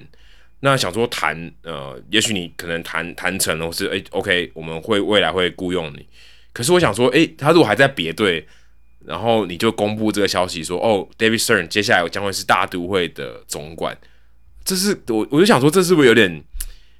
有有点奇怪？就以常理来讲，诶，他现在不是还在酿酒人队嘛？那如果他在酿酒人队做的很好，或者拿到世界大赛冠军，然后他马上就要离开，大家的心情可能会可能会非常复杂，这样好像意大要被转卖的时候，然后意大又拿冠军，这样就是我有点好像有点不符合常理啊。可能从去年开始，大家都知道。Cohen 很想要找 Stearns 来接替这个位置，然后甚至甚至把 Billy Apple 虽然他是 GM，可是哎，那你就棒球事务你就少管一点，我们找另外一个人来做这件事情。然后 Stearns 感觉就是呃，这个位置好像就等着 Stearns 来啊。就虽然你等了一年，不过接下来呃也很顺利的，Stearns 要加入大都会，然后可能也会在大都会这边，就像刚刚。Jackie 讲到像 Andrew Freeman 这样子，等于从一个相对比较市场小的球队到一个比较这个出手可以比较阔绰的一个球队，或许啊可以让他更有发挥，但这也不一定嘛。就像我们刚才讲 h i m Bloom，他从小市场球队来到红袜队啊，他也是绑手绑脚。但我想到大都会队 David Stearns 应该是可以啊做的不错。而且我在做功课的时候才知道，我之前都不知道，原来 David Stearns 他从小就是在纽约长大，而且还是大都会球迷。我觉得这个也。这个也太棒了吧！就是如果你从小就是大都会球迷，然后我看到他的资历，还有在大都会当过这个吉祥物的内线，等于就是说，呃，如果他真的当上总管那一天，你就可以说他是从球队小联盟的吉祥物做到大联盟的总管，这听起来就超不可思议的。这好像是什么现代版灰姑娘？虽然他当然不是出生是没有那么没有那么早了，而且他也念哈佛嘛，所以其实也没那么早，只是说。他从一个非常非常低的位置，一路爬到这个业界最高的位置之一，我就觉得是一个还蛮特别的故事。David Stearns，我看到我就在做功课的时候看到这个故事，我就觉得哇，他最后如果真的到大都会，真的顺利进到大都会当总管了当然，因为我会这样讲，是因为 Carlos Beltran 哦，他感觉好像当总教练嘛，最后也没当。当然这是不这是不一样的故事，但是他如果最后真的啊真的当上总管，然后开上记开记者会那天，你就觉得哇，这个故事很酷。很像真的是现代版灰姑娘的感觉。对，他就是现在是跟大都会达成协议嘛，那还合约上还并没有成为大都会的这个棒球事务总裁啦。那呃，主要就是刚刚 Adam 讲，就是他原本那张合约应该就是有写说八月一号之后，他可以去跟外面的球队来做接触，而且他其实从去年休赛季开始，他就已经 step down 了嘛，就是退居到二线，就把这个所有总管的业务交给了 Matt Arnold。他们名义上真正的总管这样子，那他的棒球事务总裁的工作在酿酒人就退居二线，所以这一年其实 Stern 虽然有挂名是顾问，可是其实他他都在休息了，可能都常常在度假什么的，确实也值得啊，因为他这几年在酿酒人也是劳苦功高嘛，而且这一年就某种程度上，之前我们有笑说有点像软禁，但某种程度上可能也是 Sterns 他真的想离开，然后酿酒人不让他那么快走。哦，所以这一年等于就是合约也要走完，因为酿酒人就是希望合约让他走完，不让他提前去跟其他球队面试这样子，所以就变成说这一年他等于应该是没有经手什么事情啊，就是挂一个顾问职这样。那球季一结束，他就会去接掌大都会的棒球事务总裁，而且这一签就是五年的合约，跟当年 Han Bloom 跟红袜队签的合约的长度是一样的，差不多，差不多这种长度啊，就是五年。那 Billy Apple 他们原本的总管呢，会继续担任名义上的 General Manager，就是总管，那就变成 Stearns 的左右手啦。所以 Stearns 就变成真正的大头头这样子。那老实讲，这其实也在大家的预期之中嘛。哦，就有点像刚才 Adam 有提到他跟大都会的渊源，对吧？从小在曼哈顿长大，球迷，然后又在大都会当过员工，然后呃，当然他过去也有在太空人队任职过，所以太空人当时也被视为一个选项嘛。只是后来太空人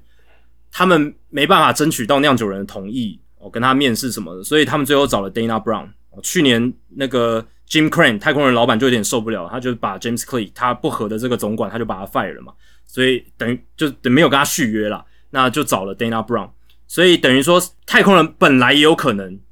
找 Stearns，但在去年的那样子的一个变化之下，就变成 Stearns 到大都会好像是理所当然。而且我看到报道有写，八月一号之后，其实太空人也有找 Stearns 谈。但我想，如果太空人找 Stearns 的话，如果真的去了太空人，那对 Dana Brown 也太不尊重了吧？所以这这个对啊，是是好奇怪哦。对啊，只是可能去问一下吧。但是如果我是 Dana Brown，我看到这个新闻，我会觉得，我会觉得太空人有点糟糕。就我还对啊，我还我还在当总管，而且才第一年而已，然后你就已经已经看往外面了，有没有？就是在在看外外外面的东西了。这样我是觉得感受不是很好。不过 Stearns 他整个资历真的是很梦幻呐，就你可以说他就是那种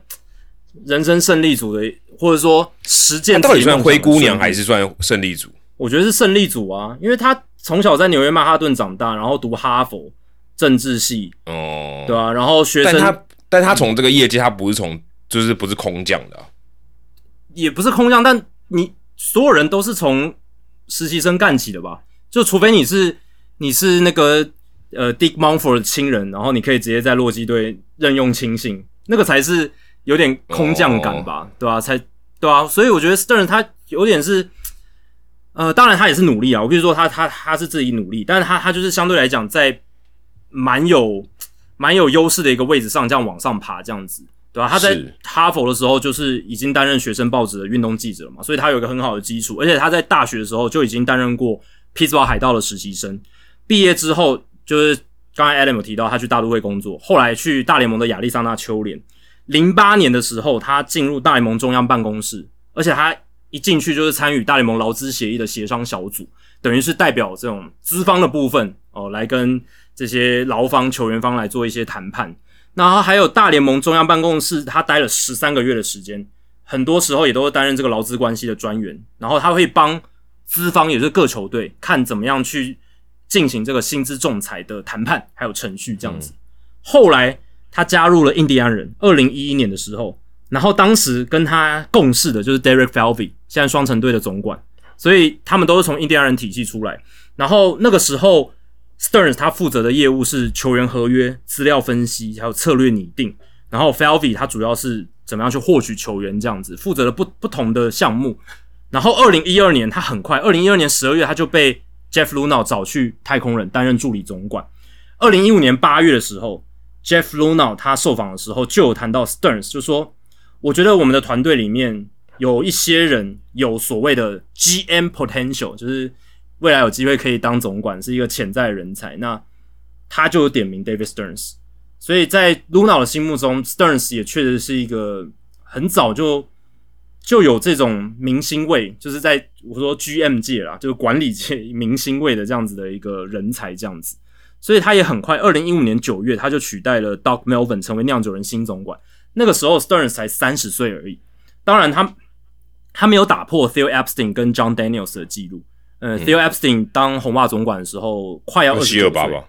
哦，二九了。快要二十九，对对对。然后 John Daniels 是二十八岁又四十一天，他在二零零五年十月成为大联盟史上最年轻的总管，到现在应该是没有被打破。但三十岁当大联盟球队总管也是很早啊，也是非常非常快。然后四年之后，二零一九年他也获得升职，获得了这个棒球事务总裁的头衔，这样子。那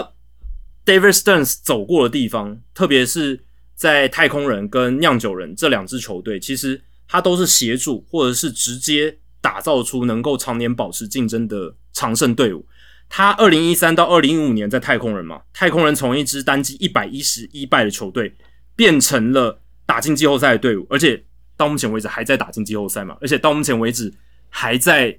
保持非常好的战绩嘛，而且季后赛都走得蛮远的。那当然很多基础是在 Stearns 那个年代去打的一个地基，然后还有酿酒人期间，从二零一六年开始算的话，二零一六年酿酒人是一个八十九败的球队，胜率不到五成。可是从二零一七年开始，每一年除了二零二二年以外，其他每一个完整赛季胜率都在五成以上，而且中间有四年打进季后赛，今年看起来又要打进季后赛了，所以他真的是一个很成功的人才啦，必须这样讲，就是在大联盟球队的呃管理界这样子，对吧？所以其实大都会这不是第一次他们想要找 Stearns，他们在二零二零年十一月的时候，那个时候大都会想要找 Brody Van Wagenen 的接班人嘛，Stearns 那个时候就有被考虑过，但是那个时候酿酒人才跟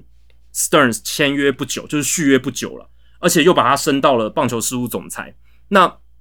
基本上在这样情况下，酿酒人怎么可能会答应说：“哎，我让你大都会队来面试，我才跟这个人签了延长合约，而且才让他升职一年多而已。”所以，呃，那个时候就没有机会。但从那个时候，大都会就想找呃 Stearns，就是 Steve Cohen 接手球队之后，就一直觉得 Stearns 是个人才。那经过三年之后，Steve Cohen 总算如愿了，得到了他想要的这个人才到手。对啊，而且你刚才讲到说他被软禁一年嘛，其实感觉就是让他晚一年到大都会而已。其实对，就大家大家都已经就就是这消息出来，大家不会觉得很意外啦。就是看说 Stern 自己本人他是不是呃跟 Cohen 有谈好一个这个合合理的价钱，如果有的话，他就会去。我自己是呃，在我看棒球这段期间，其实我在他。还没有到酿酒人之前，其实我对这个名字我是没有很有印象。坦白说，我是没有有印象。我知道 Luno，可是我不知道哦，原来他的左右手 Sterns 这么厉害。我觉得他最应该说他最让大家知道他的名字，应该是 Christian Yelich 那个交易吧，就跟马林队跟 Jeter 做那个交易。因为 Yelich 来来到了酿酒人以后，就变成 MVP 嘛，然后送去马林队那四个啊，当时的潜力新秀没有一个 pan out，所以。那个看起来就是完全对于呃酿酒人队来讲是一个非常非常厉害的一笔交易啊！就你换到一个 MVP，你换出换出去的四个新秀，没有一个人是成功的。再来就是 Will Adams，我记得我们节目有聊到，那个当时 Will Adams 可能就是一个啊 maybe Tier Three 的游击手啊，可能在其他球队就是，也许在某些竞争的球队，他可能还称不上是先发。他从光芒队来到了酿酒人队以后，打的超级好，好像找到一个对的地方，这样，或是球队知道怎么使用他。那个时候我就觉得，哇，Stearns 真的很厉害，他怎么操作都是一些等于都是中大奖这样的，好像都是呃，好像怎有怎么出手就怎么有神奇的一些东西这样。虽然后来 Christian Yelich 的合约看起来有点可怕，但是至少他换来的时候是一个 MVP 的水准，我就觉得很厉害。而且上次我们讲叫 History Ruiz 那个交易，然后最后他换到了 William Contreras。目前看来也是非常非常成功，至少在今年，所以我看我觉得 Sterns 他整个就整个操作，我觉得真的是至少这我刚才讲这三笔交易，我真的觉得他超强。但我不晓得 Ruiz 他到底有参与多少，但至少前面两笔要去跟 Adams，我是觉得他呃至少在这五年内吧，可能在这五年内，我觉得算是非常非常厉害的交易。然后就是你这个球员来到我这个球队以后，完全是脱胎换骨，变成另外一个球员。对啊，而且这段期间，酿酒人也有很好的农场自产球员嘛，Cobin Burns、Brandon Woodruff、Devon Williams，对吧？然后呃，Willie Adams 那个时候是他在光芒队，因为看不清楚的关系嘛，然后被交易过来，就好像看清楚了，就打打打打的很好，因为可能室内球场那个时候，Adams 真的觉得他比较不行这样子，然后还有包含签下 Lorenzo Kane。你酿酿酒人也不是没有花钱嘛，那他成功说服老板愿意花钱的时候，五年八千万美金，虽然嗯都人都看有一段时间都在受伤，可是他第一年打真的非常好，那前几年也是给了酿酒人队蛮大的一个贡献，这样子，所以在很多层面上，不管是自由球员签约、交易，或者是农场自产、球员养成，其实这几块，呃，Sterns 带领之下的酿酒人团队都表现的还不错，而且刚刚讲 William Contreras 那笔交易，还有。Joel Pyams 嘛，那个后援投手，他们等于是抢劫了嘛？Pyams 加 Contreras，然后用一个只有跑垒的腿哥换到，就就是真的真的是大抢劫这样子。那我是觉得现在大都会找到了，嗯，David Stearns，我觉得也是一个吃下很大的定心丸了。因为 Steve Cohen 他接掌大都会入主大都会之后。其实他在总管的任用上面也算是命运多舛。大家还记得 Steve Cohen 他来到大都会之后找来的第一个总管叫做 Jerry Porter。二零二零年十二月的时候，啊，发生什么事？马上就被爆出来说他在二零一六年骚扰女性记者。对，几个礼拜就被开除了。对，所以我刚才说像对 Klaus b e r a n 啊，或像 Porter，他们都就是好像好像都没有正常正常上任。对啊，对啊，都都还没有，然后就就掰了。后来大都会找了 Zach Scott 来担任他们总管嘛，Zach Scott，结果二零二一年九月被抓到酒驾，哎，十一就就就也掰了，然后十一月大都会就找来了 Billy Appler 啊，所以其实 Steve Cohen 他在那前面接掌大都会之后，那那一年多，其实总管是一直有点搞不定，然后当然这段期间，其实 Sandy Alderson 他都是担任球队总裁，直到呃去年九月开始，他变成顾问职这样子。那在 Sandy Alderson 的，他其实还是算球队在管理部门的一个最大的头头了，只是说他会把这些比较日常的业务交给呃下面的 Billy Appler 去做这样子。显然，他们还是需要一个真的呃领头羊的人物，就是对于 Billy Appler，可能 Steve Cohen 还不是那么的哦信任他的能力，嗯，或者是觉得他的 track record 还没有到非常非常成功，对，所以他可能觉得 Stearns 才是一个真正能带出一支成功球团的那个人。那也确实以 Stearns 他过去的履历来讲，比 Billy Appler 精美太多了。他比 Billy Appler 打造出呃成功，或者是成功的长久性，绝对是比 Bill Billy Appler 来的更好，这样子，对吧、所以啊，Billy Appler 嗯也没有把天使队在他离开之后，离开之前也没有把天使队搞得好。然后后续其实天使队体质还是差的，对，有没有发现？啊就是其实你看一个总管他成不成功，不只是要看他他任内，你要看他离开之后，他们那些年轻的球员起来，农场球员起来之后，他是不是那支球队后续有获得成功？你看我们刚刚讲的 Ben Sherrington，他也是个很好的案例。他离开红袜之后，其实红袜是有强的。那他到海海盗之后，其实也帮海盗打造出一个还蛮不错的呃农场系统，这样子也有一些很不错的年轻球员。那 Stearns 也是一个很好的案例嘛，他离开原原属球团之后，后续几年太空人队还是非常强，然后这个也是一个我觉得很好的评价指标。Andrew Freeman 也是啊，Andrew Freeman 去道奇之后，光芒队接下来还是维持了不错的体质嘛。那他手下在他手下培养出来那些，不管他左右手啦，那是那个时候的助理总管啦，像 Heim Bloom 啦，或者是 Eric Neander 啊这些人，诶，后来也都是很成功的人才嘛，对不对？所以我是觉得总管他成不成功，不只是看他任内的那个战绩而已，也要看他就是他在离开之后，诶，他的不管是手下人有没有被其他球队害了，哦，或者是他他留下的那个农场或球队的体质是好不好？那现在 Steve Cohen 找来 David Stern，他就希望大都会可以变成像是国联东区的道奇哦，就是把 Andrew Freeman 在道奇队的那一段成功复制到大都会的身上。我觉得这个就是 Steve Cohen 他现在脑中设想 Stearns 来到大都会之后，未来这几年的发展，他现在脑中想的那个画面会是那样，就是呃既有好的农场体系，然后他也给予 Sterns 足够的资源跟银弹哦，让他去买一些保险，对不对？一些呃自由球员的保险，但最重要的是他们农场的体质，呃现在已经变好了，在 Sterns 的调教之下变得更好，然后变成一个能够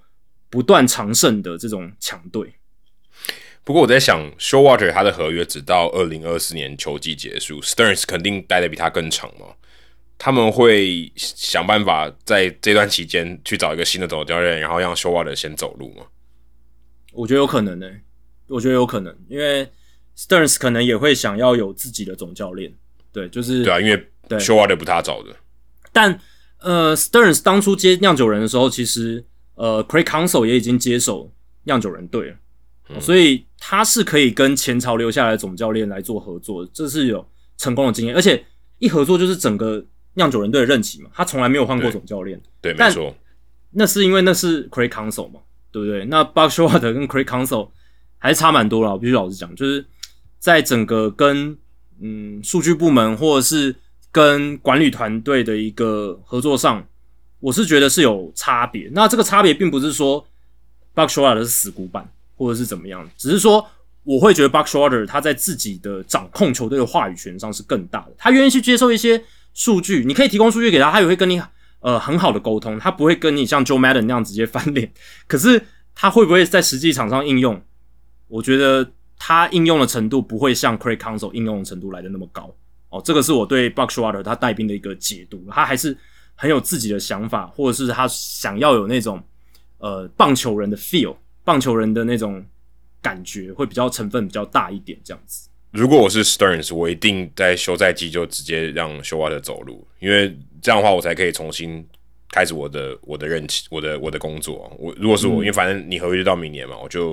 我可能就买断你的合约或什么的，我就不让你继续做。因为今年大都会没有打得很好嘛，如果今年大都会打到季后赛，那我觉得那那可能还另当别论。但现在就是战绩比较差的情况下，我觉得会这样的操作应该是蛮合理的。再就是 P Alonso，他明年球季结束也变成自由球员。你觉得 David Sterns 会跟他签约吗？跟他续约吗？我觉得应该比较难哦，因为以 Stearns 他过去的操作，那这个已经变比较贵，然后重炮手，然后未来的前景呢？其实我觉得没有到那么的乐观啦。因为你看阿隆索这几年打击率也下探蛮严重的，那会不会 Joey Gallo 化？这个是有有一些可能性的。那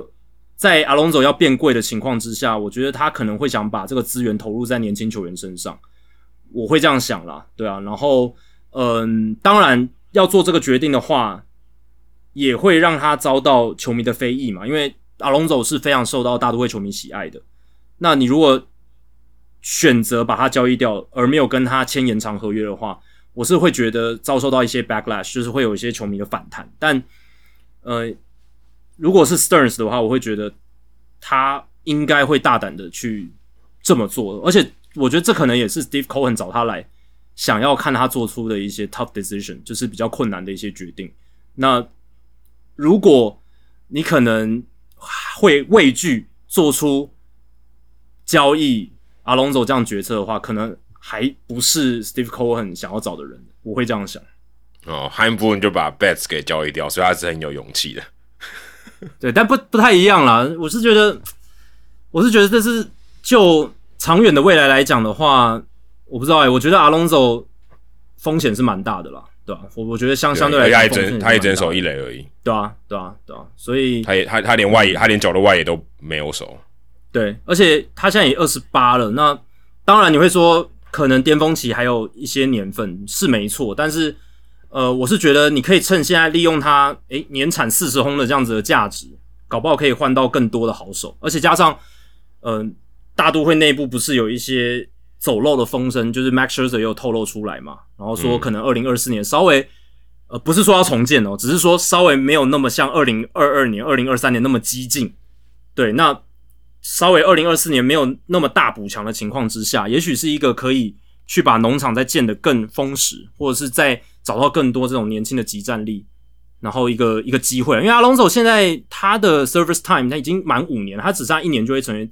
自由球员了嘛，对吧？所以就明就明年球季打完就是没错，对吧？所以如果你没有考量所谓的球迷的喜爱度或者看板球星这样子的一个效应的话，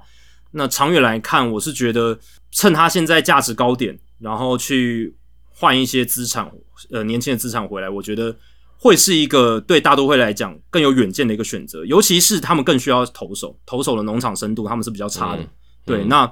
他们的野手其实深度算蛮好，他们农场现在也蛮多，呃，年轻的好手其实都是以都野手，跟红花队蛮像，都是野手为主啦，对啊。所以如果在这样的情况下，我会觉得他拿皮拉隆佐去换可能比较好的一些年轻投手，不管是集战力或者是新秀都好，我觉得。可能会是一个比较好的选择。大都会目前他们在 FanGraphs 的农场排名在第七页，其实也不错，只是好的。嗯，他们七个 Future Value 未来价值在四十五 Plus 以上，就是未来有机会有潜力成为大联盟平均选手的这样球员有七个。那这七个人里面全部都是野手，没有投手。嗯，他们投手一样啊，对啊，跟花队一样，对啊。他们投手最好的新秀竟然最高就只有四十五的 Future Value，就还没有到四十五 Plus 这样子，对吧？所以。在这样情况下，我会觉得说，Stearns 他看到这样子的一个结构，他可能会想说，诶，我用现在 Alonso 去换 maybe 好的农场的投手来补强整个农场，让整个投打的整个未来战力平衡一些，我觉得是他可能会做的事情啊。那 Alonso，你你觉得他会是在明年交易大先前被交易，还是这个休赛季就会被交易？如果要最大的新秀价值的话，这个休赛季交易会是比较好的。我我自己对等于他等于他一上任就要做这件事情，对，而且有风险嘛？万一上去明年上半季阿隆索打击率突然很低或者怎么样，对不对？是有这个风险的啊。对，那或受伤，对啊，受伤也有也有可能嘛，对吧、所以我是觉得，如果要极大化价值，而且阿隆索今年虽然中间有一段时间因伤啦，有点低潮，但是他至少还是挥了四十五轰嘛，还是有蛮好的一个 OPS Plus，就是超过一百三十，所以嗯，我是觉得这是一个蛮好的嗯交易点，这样子，对吧、嗯，所以就看 David Stearns 上来新官上任三把火，看他会怎么样处理 Showard 跟 Alonso。我觉得会是呃，我们可能在十二月以前，可能在圣诞节以前就会看到的事情。我觉得蛮有可能这两个应该会有一个会发生啊，就有一个会不在大都会，我觉得应该蛮有机会的。对啊，而且你不觉得，嗯，Stearns 他的整个生涯路线跟 Epstein 有点像嘛？就是很年轻就担任到大联盟球队总管，然后大概在三十八岁的时候转换球队，然后就是要帮他接手的这支球队去打造一个王朝这样子。就 Epstein 接手小熊的时候，阵容状况或许不比现在大都会，可是他们老板想的都是一样嘛，就是你给我带出一个可以常年有这种很好成绩的这样子好的体质的球队，这样子。那我觉得 Stearns 他现在接手大都会，可能比当年 Epstein 接手小熊还容易一点，因为大都会现在有一些底子嘛，对不对？有对有一些还不错的底子，这样子。那 Stearns 会不会像 Epstein 那么成功？因为 Epstein 他是让小熊队很快大概四五年时间夺冠嘛。那 Stearns 能不能在这五年的合约里面帮助大都会直接冲冠？诶，就会是一个值得观察的重点。而且 Stearns 跟 Epstein 比较差异的一个点是，Epstein 所到之处他都有拿到世界大赛冠军嘛，红袜跟小熊。但 Stearns 的话，他在酿酒人虽然带出不错的成绩，可是没有拿过总冠军。对啊，因为他相对一个比较弱的分区，他的他的成绩相对说服力稍微差一点点，稍微差一点点。再来就是我觉得现在大都会的体质，其实就是以这个大联盟的阵容来讲，其实就还没那么差，就是今今年打得特别烂的、小熊当时可能还更差一点，所以我觉得对于 Stern 来讲，他的他离呃，我觉得世界大赛的这个距离是比当年 s e l Epstein 更近一点了，所以对啊，但但 Epstein 是真的有拿过冠军，我觉得这个是比较厉害一点。这因为拿冠军还是要点运气跟实力，还有你能不能在关键的时候，这个球队的组成是一个是一个可以拿冠军的球队。你一个长久的球队，长久维持胜利的球队，我觉得是呃，就就我们讲的，就是统计上或是你用科学的方式是可以拿到的。可是你要让这个球队是一个冠军球队，我觉得这个不只是你建立一个系统而已。冠军球队是有一些，我觉得有一些特别的东西是呃，可能一些这个人格特质，或是这个球队的文化，这个我觉得可能是，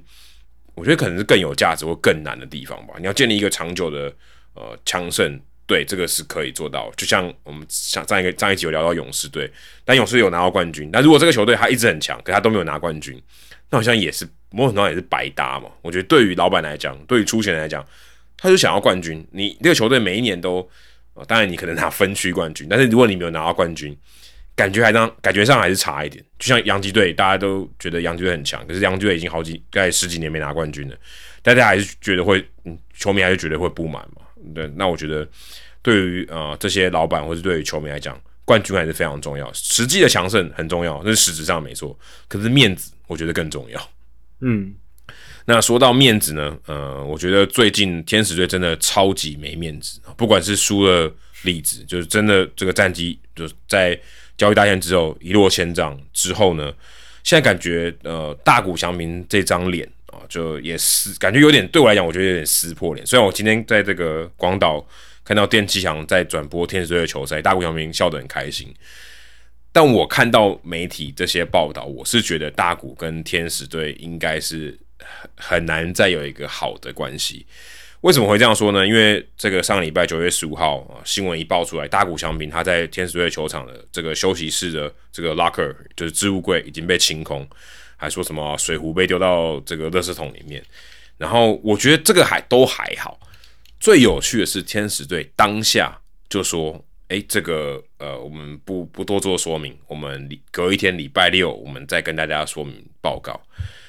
我是觉得这个非常不合理啊！你如果大家有疑问的，记者已经爆出来了，你作为一个球队，不管是公关或是任何人哈，就总管 Perry Minasian 他也要出来跟大家说，这到底发生什么事，然后大家有疑问，那就应该要去出来解释。或许他这个事情不是这么严重啊，当然最后我们知道大谷翔平可能认为他自己是啊，这个呃右侧斜腹肌受伤以后，他可能要，或者他可能要去动这个 TJ 手术了嘛，或是任何之类的，他就认为他要进到上面名单了，所以他不会再出赛，他可能就把置物柜清空，或者他可能认为他要动手术了。Anyway，但是这件事情就让人家觉得好像他们的关系是一个很奇怪的情况，因为天使队应该要在第一时间就出来把事情说清楚，不管大谷翔平他到底有没有呃不爽，或是他为什么要把这个置物柜清空。或是你们已经要决定要把它放入伤病名单，我觉得这都是可以可以跟大家说明的。而且在更之前，大谷翔平已经有十一天都没有上场，但是他没有放入伤病名单，我就觉得这很奇怪了。我觉得这个没有球队会这样操作的。如果他今天你就知道他不会上场，你不能每一天都是 day to day 就 game time decision，觉得他哦赛前。这个觉得 OK 再上场，而且很明显他就是他已经不舒服了，这个侧斜腹肌右侧斜腹肌受伤，他可能连 BP 都没打了，你还是没有把把他放到上面名单。我自己的合理的推测就是，你一旦放到上面名单，球迷就知道他不会上场，他绝对不会上场，那他就不会买票。所以你就是想要哦，让他去大家觉得哦，大谷今天有可能哦，有可能会上场，或可能指定打击上场，或甚至代打，因为他只要没有放到上面名单，他都有机会出赛嘛。那，呃，看起来就是这样哦，就是要想要操作这个卖票，不然你早就把该丢到上面名单，然后你可以拉一个人上来嘛。那结果天使队也没有这样做，直到这个大谷翔平清空了拉克 room 以后，隔一天天使队才出来说，哦，大谷翔平整季就关机了，就是进到上面名单。我是觉得整件事情就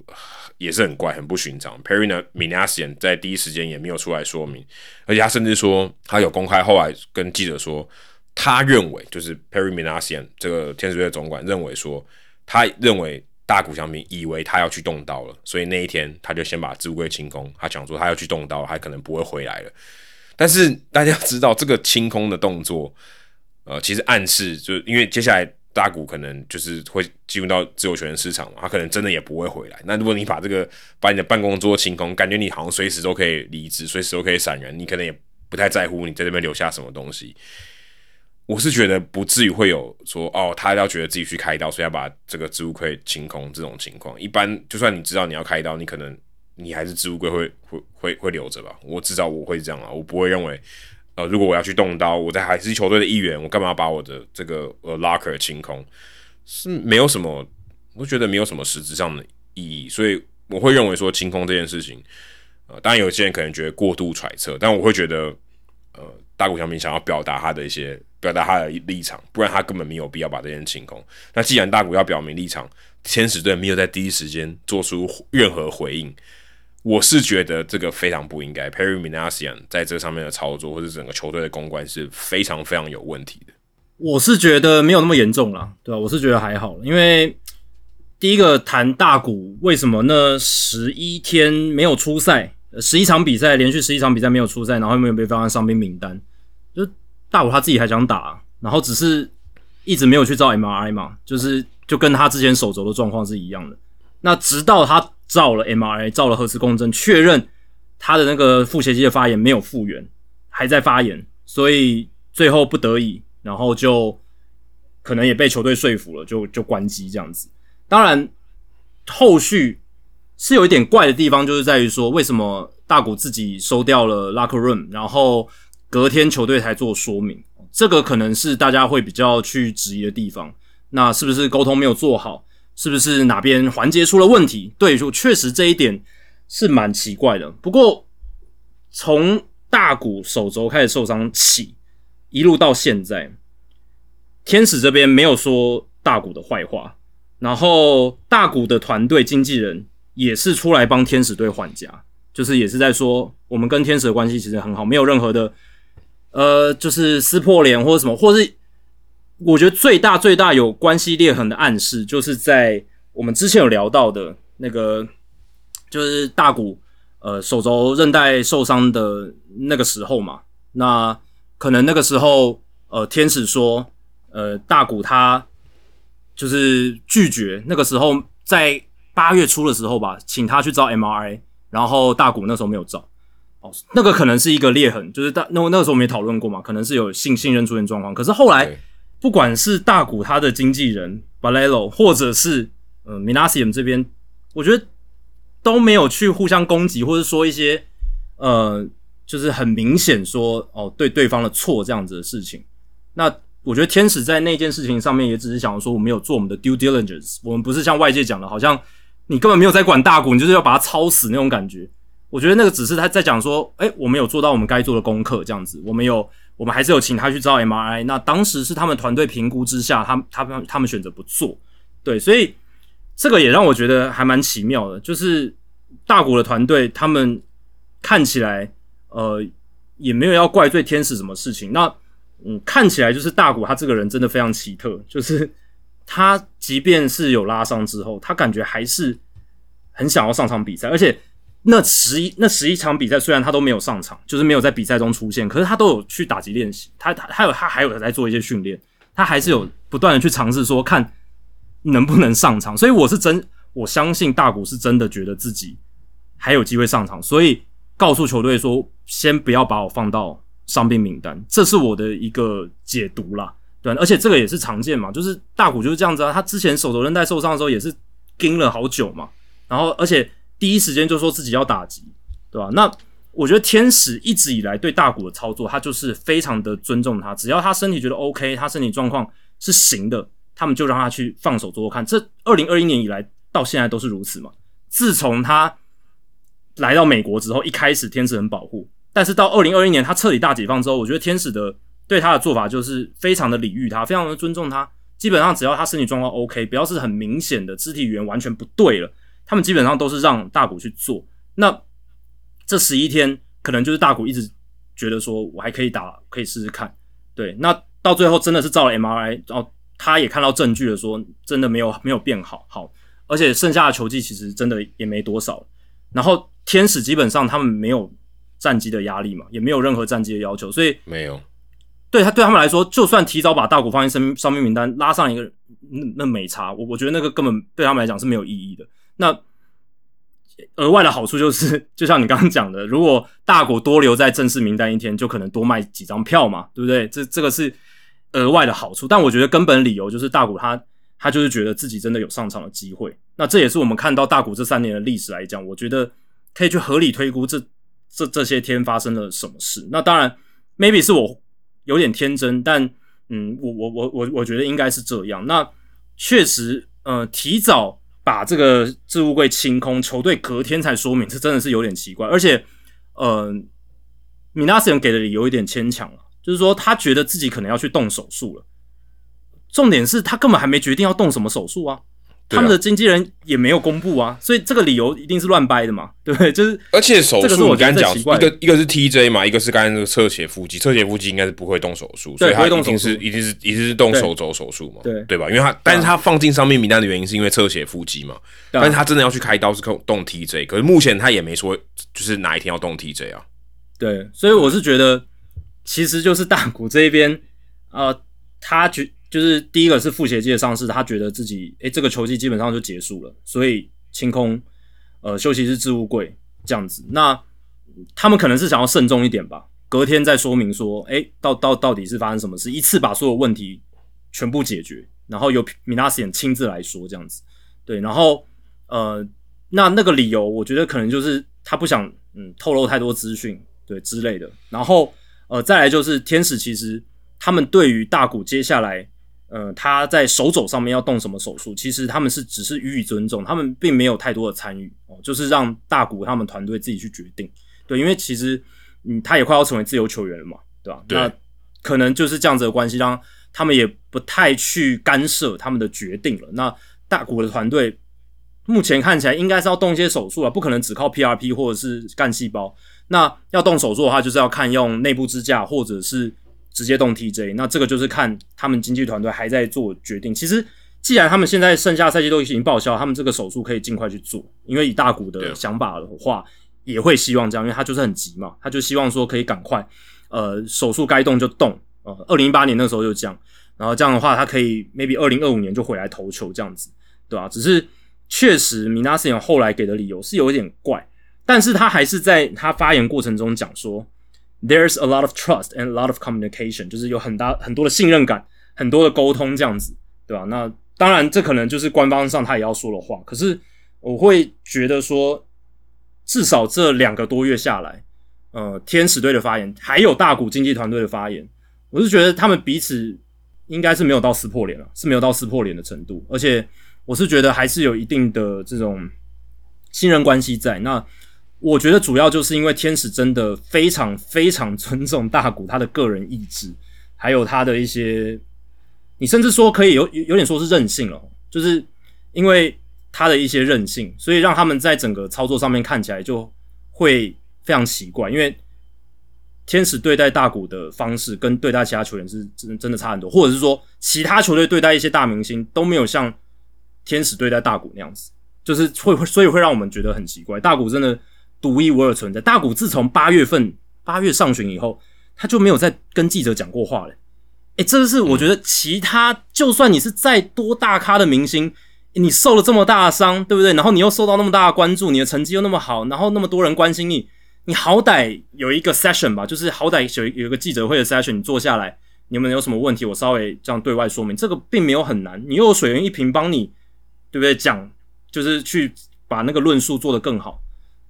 他但他完全没有，所以我觉得，如果当我们谈论大股的时候，真的不能用一般等闲的状况来去判断他在公关上还有。球队处理他的方式真的太太太难去论断了。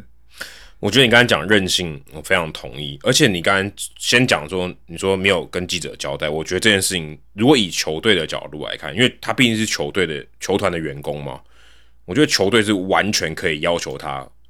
跟记者说明的。因为而且重点是他这么重要。对。另外就是，我觉得清空置物柜这个动作，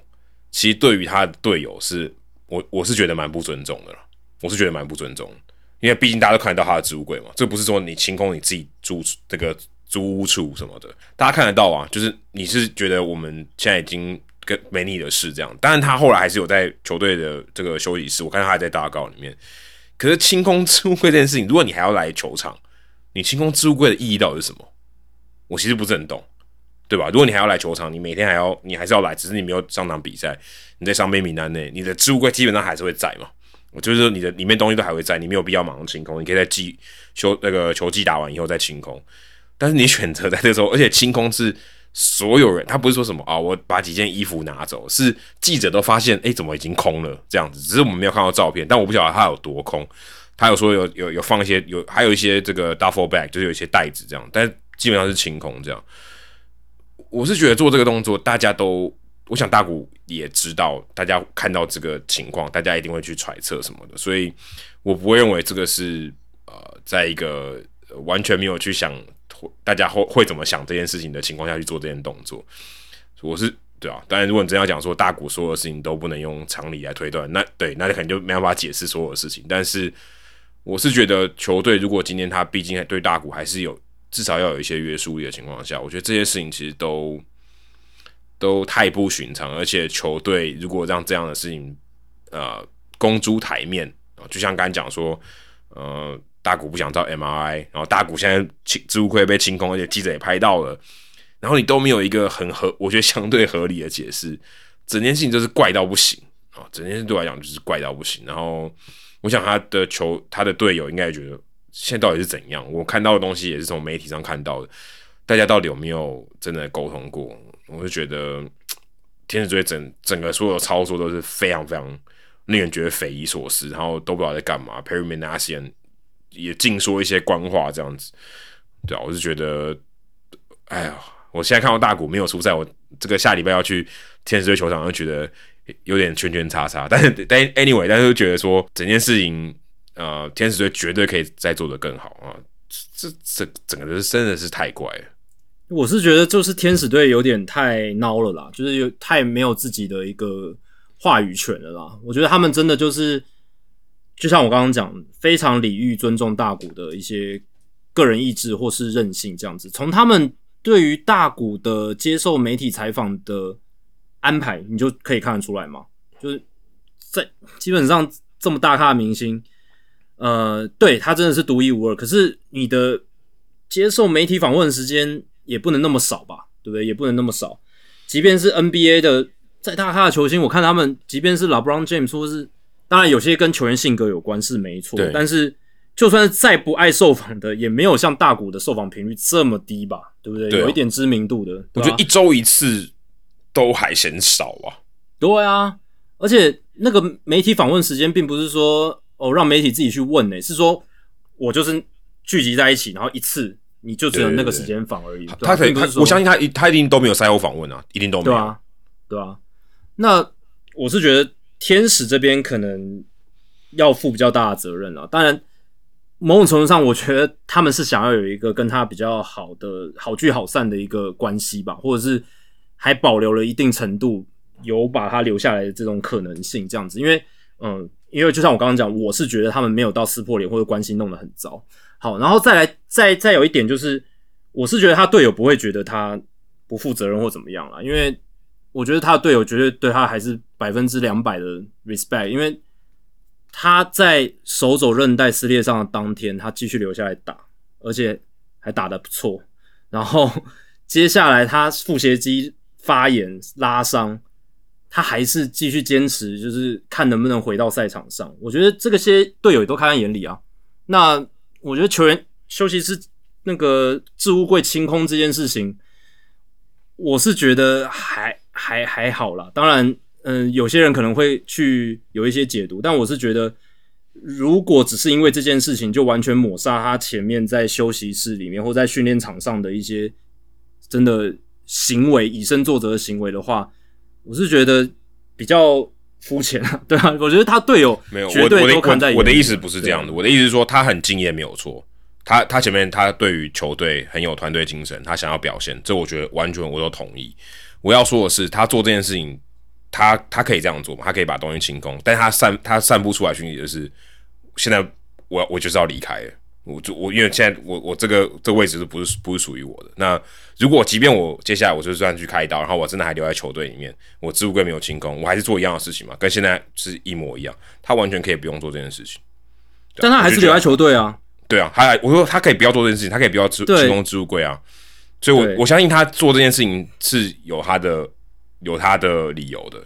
清空他但搞不好没有什么理由，他就只是想把东西先载载一些回家之类的，对不对？就搞不好对如果是根本没有那么复杂，对对，啊，搞不好 搞不好真的没有搞不好他他后来还留在球队啊，就是还还有所以我所以我是看不懂啊所以我是看不懂，因为记者认为记者会把这件事情爆出来，他一定一定散布了某些讯息嘛。我认为是这样，我认为是嗯这个东西代表某些讯息。大谷要 send some message，他不在，他不是说，哎、我今天我就不管球队，不是，而是说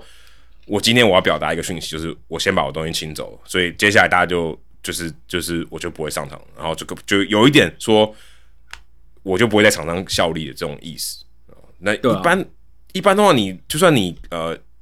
呃，我我这样讲好了，如果你一般在职场上，你把你的，除非你东西本来座位上都没有东西，你把你的座位清空，你就告诉你的同事说，我我很我我很快就要走了，对吧？我很快就要走，我很快就要离开这里了，这一定是这个讯息嘛？因为大家都看得到你的座位嘛，除非今天每个人都是独立的隔间，不然你一定告诉你说，哦，没有，我我的我差不多到这里了，我前面大家都跟我工作很愉快，没错，但是我东西也要收一收了。我我的看法就是这样，因为这个正常人通常就最可能就是最后一天再收吧，或是或是可能呃最后一个礼拜再收，但收的时候你就知道他一定不会留下来嘛，对吧？对我来讲就是这样，我所以我觉得这会告诉大家说，哦，我要离开了，我没有对不起大家，我也很敬业，可是我这时候我该离开，或者现在没，所以某种程度没我的事，因为我不会上场了嘛，我进入到上面名单，或者我要去动刀，对，如果 Perry Manasian 讲的是对的，哦，接下来不关我的事了。呃，我我觉得会到球场，但是这些东西我就先带走了，对啊。但是我觉得这个讯息对于他的队友来讲很重要嘛，大家就知道哦，大谷没有要打了。这个我觉得他如果真的要散发出这种说哦，我就是没有要打了，接下来就我即便我再想上场，就我也没有办法上场了，所以我把东西先收了。我觉得是这样，我不会怀疑他的经验的问题，或是他对于球队团队精神的问题。这个我觉得这个这个不是疑问，而是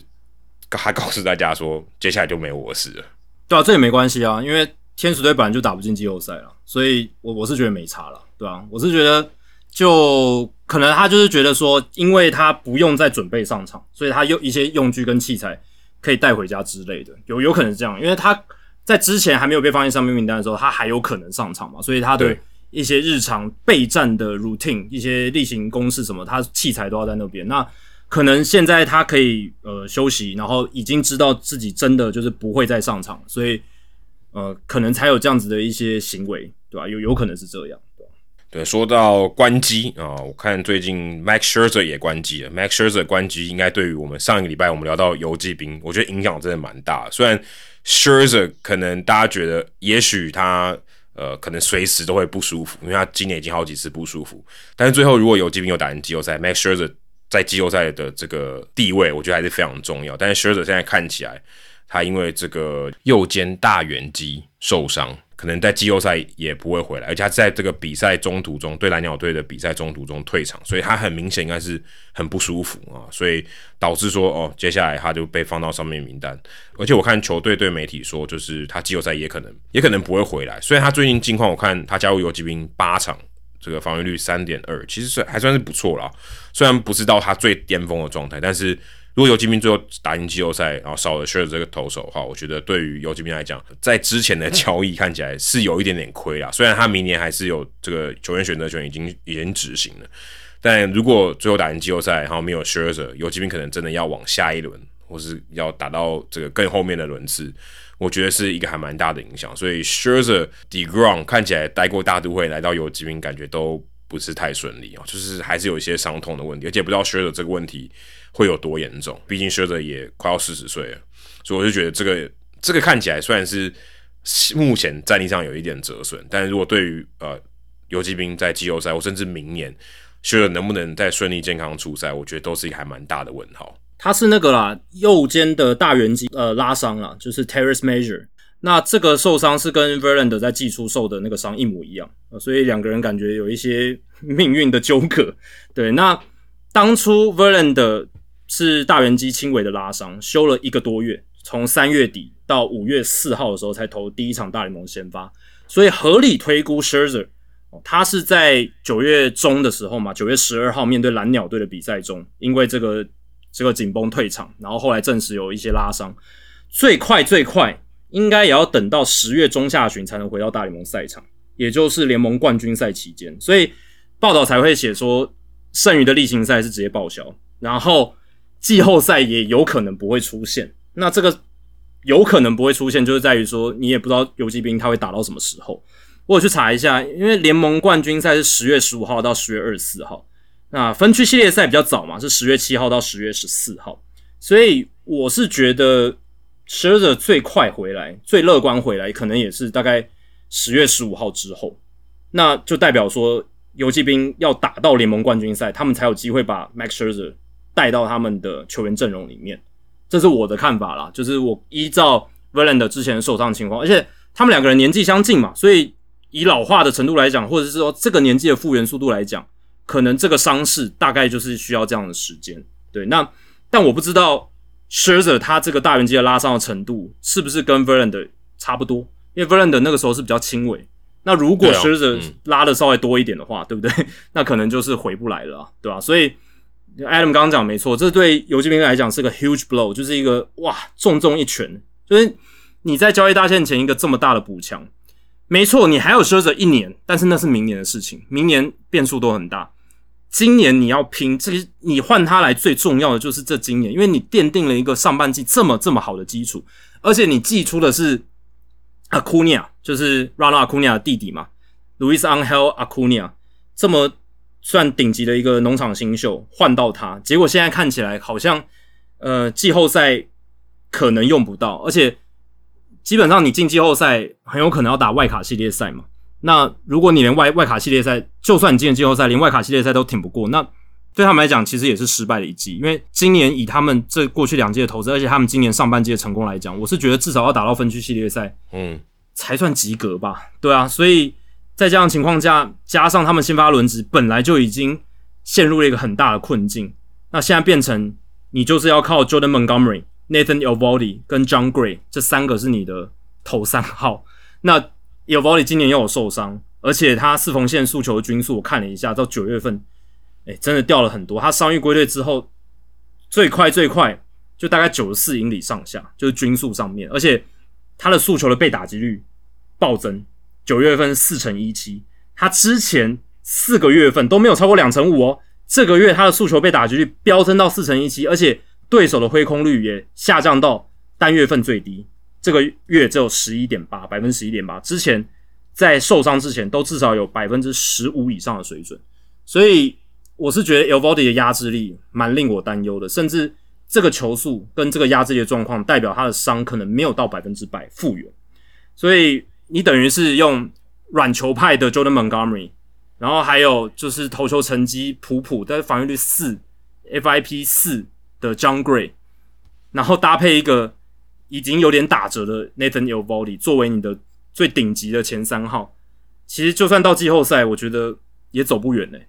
我就直接讲了，我觉得游击兵这样的话应该是走不远。现在感觉情况越来越不乐观。对，稍微 s h i r z e r 真的差距很大了。我觉得像去年，即便 s h i r z e r 跟 Degrom 都在大都会的时候，大都会也没打进去啊，也没打到联盟冠军赛啊，对不对？对啊，对。你现在连这两个都没有，你更我觉得你更凶多吉少。嗯。没错，对吧？真的很难啦，因为真的季后赛，尤其是这种系列赛比较短的，像外外卡系列赛这样子的系列赛，三战两胜，你真的就是看你的头两号先发顶不顶得过吗？那你如果头两号先发够好，你看像酿酒人，虽然他们例行赛战绩很普通，诶，可是他可以推出 Brandon Woodruff，他可以推出这个球季尾声状况很好的 Corbin Burns，他的那种可以赢球的感觉，比其他球队感觉都来得强嘛？对不对？至少我会比较看好。如果酿酒人打这个外卡系列赛，当然他是在国联。我的意思只是是游击兵这一种轮值的状况，你你到时候可能如果好，你就在打击的分区系列赛，你到最后可能要用到 Dan Dunning，你要用到 Martin Perez，你要用到 Andrew Heaney 做你的先发投手，其实都不会让我很放心啊，都会让我觉得错错的。嗯，现在看起来错错的，我觉得教师队应该也蛮错的，因为达比修有现在也关机了嘛。对，而且他从八月底以后就没有再出赛。他原本就是右手肘有点发炎，而且他好像就是想说，他还跟大谷有点类似嘛，就是看我还能不能狙投。如果带着痛也可以投的话，那就带着痛可以投。但是后来这个教师队决定把他关机，而且现在教师队看起来已经正式的宣布放弃，应该应该正式宣布啊。虽然他们没讲，但这个不能讲出来嘛。外卡六场，我看今天早上外卡六场，然后你又把你的主要投手、先发投手都放进上面名单，基本上就是放弃了。那达比修今年的表现也比我觉得跟往跟去年比也有一段落差，现在防御率四点五六，投二十四场比赛。当然，嗯，我觉得达比修现在年纪也蛮大了嘛，也三十七岁了，所以然后你这六年合约才走第一年，接下来五年，然后你现在看起来感觉是一个 TJ 的前兆。对，我我觉得啊，这个手肘发炎，然后你年纪已经这么大，你有可能有一点像，呃，你可能是年轻几岁的 Verlander 这样子，感觉上也不太妙。对于教师队这个投资，看起来现在也是有点可怕。而且我想到说，他今年也有去打经典赛嘛，呃，当然每次大家讨论到经典赛后面表现不好，都会怪到这个提早开机的问题。但看起来打比丘真的多少有点受到影响，因为这个 routine 可能就就有点改变了。他可能真的也提早开机，所以现在边也需要提早关机啊。可能就真的他这个手肘的韧带有点撑不住，或者可能真的休息不太够。但是我觉得说，对于教师队来讲啊，达比修的健康也真的也真的蛮重要。因为你看，Blake Snell 有可能今年休赛季成为自由球员，可能就会离开了嘛。我不晓得教师队会不会留他，但是达比修可能也是接下来教师队可不是一号就二号的投手。那如果他没有办法维持健康，哇，教师队看起来这个投手阵容也会也会令人蛮担心的，尤尤其又少了 Blake Snell 的话，如果他离队的话，看起来教师队感觉上 好像跟游击兵有点类似。那教师队今年是比游击兵惨非常多，但是就觉得这个野手的阵容很好，然后投手阵容就是遇到一些伤病的问题，感觉上都不太健康啊，导致他们战绩也打得不怎么样。对啊，其实这个就是当初。达比修有签那张六年超过一亿美金的合约的时候，我们就有谈到的风险嘛。这个就是你签三十五岁以上老投手，而且你还签这么长，一个非常非常大的风险。那只是或许在教师队意料之外的是，在这么早的时刻就已经有很大的警讯，因为任何手肘骨头，或者是手肘韧带，或者是手右前臂的肌肉拉伤，都真的会是。手肘韧带撕裂伤的一个前兆，或者是要动 TJ 手术的一个前兆。那达比球友过去是已经有动过了，如果再动就会是第二次，而且是超过三十五岁的年纪。那当然，我们并不是说他他会受这个伤啊，目前还只是一个呃，并没有到手肘韧带撕裂伤那么严重的程度。但是确实是有这个几率存在的。但总而言之，就是这是一个很大很大的警讯。那达比修今年的成绩，刚刚 Adam 没有说嘛，防御率四点五六，而且他 FIP 也是有暴增到超过四啊，四点零三这样子。整体的压制力没有像前两年来的那么好啊，这些都是一个呃值得担忧的部分，对吧？所以，嗯，如果达比修的身体状况后续需要动很大的刀的话，那就会让他们损失惨重，而且有可能会让他们接下来这几年的投手战力哦受到很大的一个拖累。不过，我觉得教师队非常有趣的，今年其实是他们真的很奇妙，就是整个团队的战力，其实你个别球员来看都打得还不错，投的还不错。你看 Blake Snell 他有机会来角逐国联的赛扬奖，那当然达比修是有些衰退，可是他也吃了这么多场的先发，二十四场，然后也有一百三十六点一局，也算是堪用的成绩。然后你说。Many Machado 虽然有衰退，可是他的 OPS Plus 也是有高于联盟平均的水准啊。Juan Soto、z e n b o g a s 也都表现的还 OK，特别是金合成打出那么好的赛季，诶，但是他们战绩就是没有打出来。那这个是不是会让老板总管觉得特别失望的部分？但虽然是这样讲，他们也会觉得说，好，既然大部分球员都有好的表现，只是可能在。整个事件的顺序上没有那么理想，就运气上面没有那么理想，导致他们战绩没那么好。还是有好的底子，那接下来还是可以拼。可是少了，如果少了达比修，然后他又吃那么高的团队薪资，就会让他们接下来这两三年投手战力上遇到了很大的一个阻碍。那其实教士队今年的先发投手群，他们的团队的防御率三点八八，诶，这个其实也可以排在全联盟前五名，诶。哦，仅次于水手、蓝鸟、光芒、酿酒人，其实是表现的还蛮好的。然后，如果你单看先发投手的话，其实他们的先发投手防御率三点九二，也是全联盟前六名。所以，其实教士队今年的先发投手的表现并没有很差，只是达比修个人来讲是面临面临的一个呃衰退这样子，对吧？那这个受伤真的增添了很大很大的变数，然后也会让这张合约我们后来看起来会觉得。教师队有一点，有点，你可以说有点笨呐，因为这个是大家都知道的事情，那你们还是硬去做，然后最后大家预想到的结果发生之后，好像也不会得到太多的同情分呐。这有点像是国民队签 Strasburg，然后现在合约走成这样，其实也没有什么同情分啊，因为大家都当年都知道 Strasburg 就是这么风高风险，甚至你也没有帮他保到险。然后最后结果变成这样，你就是要认赔啊！你就当做你在买他前面，你就是等于在说你在回馈他前面的一些贡献好了，对吧？那国民队那个那个事件很离谱，就是说你还要跟他讨价还价，就是很没意思。那打比丘如果我我们没有要揍他一次，但是是有这样子的可能性嘛？那如果打比丘的合约有可能也变成就是他一直打打停停，伤势很多的话，那教师队你也要自己想办法吞下去，是没有什么同情分的。对，六年真的很长啊！刚刚我们提到三本游生也不是七年了，他重点是他年轻十一岁啊，差很多。对对对对，对啊，所以六年是真的非常长。你要签一个三十六岁的老投手，三十六岁不能算老了，这样我都超过三十六。但是以投手的年纪来讲，职业球队来讲，他是真的算年纪蛮大，给他六年合约其实是。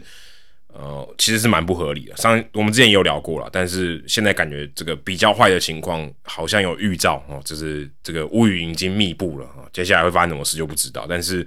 W 秀提早关机啊，也等于就是宣告教师队今年已经没有机会打进季后赛。即便刚刚 Jackie 讲说，哎，野手端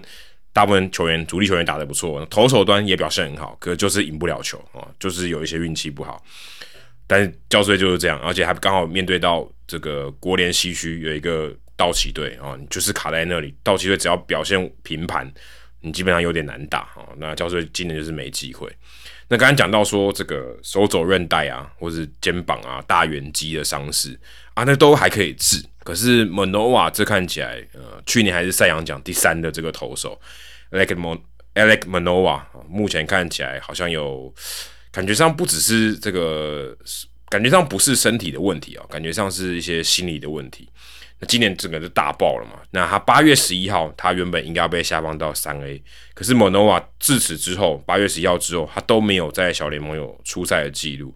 啊。后来发现哦，他其实根本就没有到三 A 报道。他其实原本是想要说在多伦多做一些球队安排，他做一些检查，可能看他身体是不是有一些状况。就其实做所有的检查，又发现他没什么问题，但他就是没有上场投球。而且我看报道里面写说，他到现在哦，至少到我们现在录音为止，他都没有什么这种比较正式的练投，可能有摸到球吧，可是但他没有什么正式的练投，也没有跟捕手做一些搭配，一些 side session 这样子。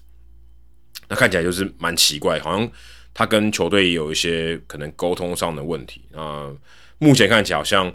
球队也拿他没办法，就说啊，他就是整季都不会再上场了。即即便蓝鸟队最后如果打进季后赛啊，有比较长的时间可以让他恢复，可能这段时间可以打个复健赛，或是可能在春训基地做一些延长春训的这些训练。但目前看起来是他，即便蓝鸟队打进季后赛，蒙诺瓦看起来也不会回到正中，而且甚至我也可能如果。呃，在过度的去解读的话，也许搞不好他已经这蓝鸟队他最后一次看到他了。可能接下来因为他跟球队的一些可能沟通上的问题，或是球队拿他没办法，是一个问题人物，那可能就可能在休赛季把他交易掉，或是因为他现在也可能因为 Super Two 的关系，可能会进入到刑事仲裁嘛。那可能觉得啊，如果要跟他谈薪或是什么的，可能也也不是很顺利。那或许我现在也不是一个什么好的续约时间点，所以我们要去谈，那不如把他交易到别队，让新的球队去跟他谈哦之类的。我觉得这是有可能发生的，因为看起来 Manoa 不是身体上的问题啊，可能当然我说的身体上问题是受伤了，那可能他真的有一些机制上的问题，那可能就另当别论，因为我们也不知道。但是目前看起来，我觉得比较大的问题是他可能心态上，或是他跟球队上沟通的问题，不然照理来说。八月十一号就下放到现在，他完全没有投球，这个也太不合理了。如果他无伤无痛，完全没有练头，正式的练头，甚至我们刚才不讲初赛，是完全没有练头的情况下，我是觉得球队可能真的拿他没办法，就想说就是一个麻烦人物啊。然后当然他的这个个性也很鲜明，也常常讲一些有的没的，但是目前看起来就是他跟球队这边好像沟通上有出了一些问题。不然，哎，这么长一段时间完全都没有练头，实在太不寻常。对啊，今年对蒙诺瓦来讲真的是一个很烂的年份吧，或者是对蓝鸟队处理他的事情上来讲，也是一个非常不顺的一年。哎，还记得吗？他去年是蓝鸟队全队 WAR 值最高的球员呢，结果今年马上就不见了。就第一个场上有投球的话，投的也很差。然后再来是两度被下放小联盟，第一次是六月六号到七月七号那段时间，一度到这个他们的 Spring Training Complex 嘛，就是只能是从零开始，从头去建构他的投球，因为他最大的问题是他的控球了，找不到好球带，然后就算呃有找到好球带，常常也是让打者可以去跟他缠斗，把那个用球数堆得很高很深的球数这样子，所以就是保送多，用球数多，投不长。然后把自己搞得很狼狈，这样子，这个是 Alex Manoa 今年在场上遇到的问题。好，那刚才讲到场下的问题，就是刚才 Adam 有讲嘛，他第二度被下放小联盟之后，本来被预期说，哎，是下去三 A 瞧一下，呃，让他稍微调整一下状况，因为他其实七月七号回来之后呢，七月到八月那段期间，其实投的还算 OK 啦，就是比他在上半季进步了哦，但是。那个时候把他下放小联盟，让他稍微去调整一下，maybe 九月份回来，然后担任这个呃第六号的先发投手，就是深度选项啦，或者是你可以看能不能放到牛棚调整一下，到季后赛还有一些帮助。结果现在看起来都没有机会，因为没有投球，然后你也没有练习，然后没有那种呃实战投打练习这些都没有。然后有一些报道说身体出状况，可是也没说什么什么状况，然后然后一直没上场投球，然后球队也不说。是什么样的情况？有一段时间是这样了，所以就会变得很扑朔迷离。但我同意 Adam 讲，应该不是身体上的问题，应该就是他跟球队沟通很不良，然后他个性又比较鲜明，他有一些比较呃强烈的个人意见。然后还有一点就是，其实今年因为蓝鸟队把他下放到小联盟两次，所以呢，他原本有机会拿到这个超级二，就是服务年资比较多，可以提前进入薪资仲裁的资格也没了哦，因为他在。今年年初的时候是一年又一百三十天的服务年资，如果今年全部打完是两年一百三十天，但是那是在他整年都在大联盟名单的情况之下，所以他今年已经两度下放小联盟，他的年资就不会到两年又一百三十天，可能只有两年出头而已。所以这样子的情况之下，他不可能拿到 Super Two 了。他现在已经没有机会拿到超级二，所以他等于就要再多一年才可以拿到薪资仲裁的资格。所以报道里面有写到说，可能是因为这样的原因，门的话跟蓝鸟队搞得不爽，就是觉得这样子让他要晚一年薪资仲裁这样。哦，所以他可是他他天数是完全没到哦。晚完应该应该，因为我们现在还不知道 Super Two 是多少嘛，因为你要等全部结束之后，你才知道那个，线在哪里。对对对因为它是算一个平均值，对，但是因为今年他被下放两次，他的累积的年资就比较少，就不会到两年有一百三十天，所以基本上不太可能。可是要看其他人的年资啊，对不对？对，但但他只有两年出头就不可能了，哦就不可能了，因为他是前好像前百分之二十五还多少，就是呃，在你满两年到三年的这一段区间里面，你前百分之二十五的球员之类的，我有点忘记确切的数字，百分之二十二概念是那样。对，百分之百分之二二十二，对啊，所以基本上不太可能了。如果你只有两年出头的话，对啊，所以今年对他来讲就是没有，应该是没有机会 Super Two，对啊，所以他等于还要再多一年。那这个可能是一个导火线啦，就是会让门的话比较不爽。可是我是觉得他完全没有理由、没有立场可以不爽啊，因为他真的投的太烂啦，而且蓝鸟队要竞争季后赛，诶，你也要考虑你的队友、你的团队吧？你怎么可能让总教练让你继续这样投下去？而且 John Snyder 他在受访的时候，他讲到门诺瓦，他讲说，以现在目前的状态，he feels like he's not ready to compete。诶，这一句话很重诶，就是说他觉得他没有要竞争的意思，他现在还没有到那种竞争的强度，那就代表说你根本你根本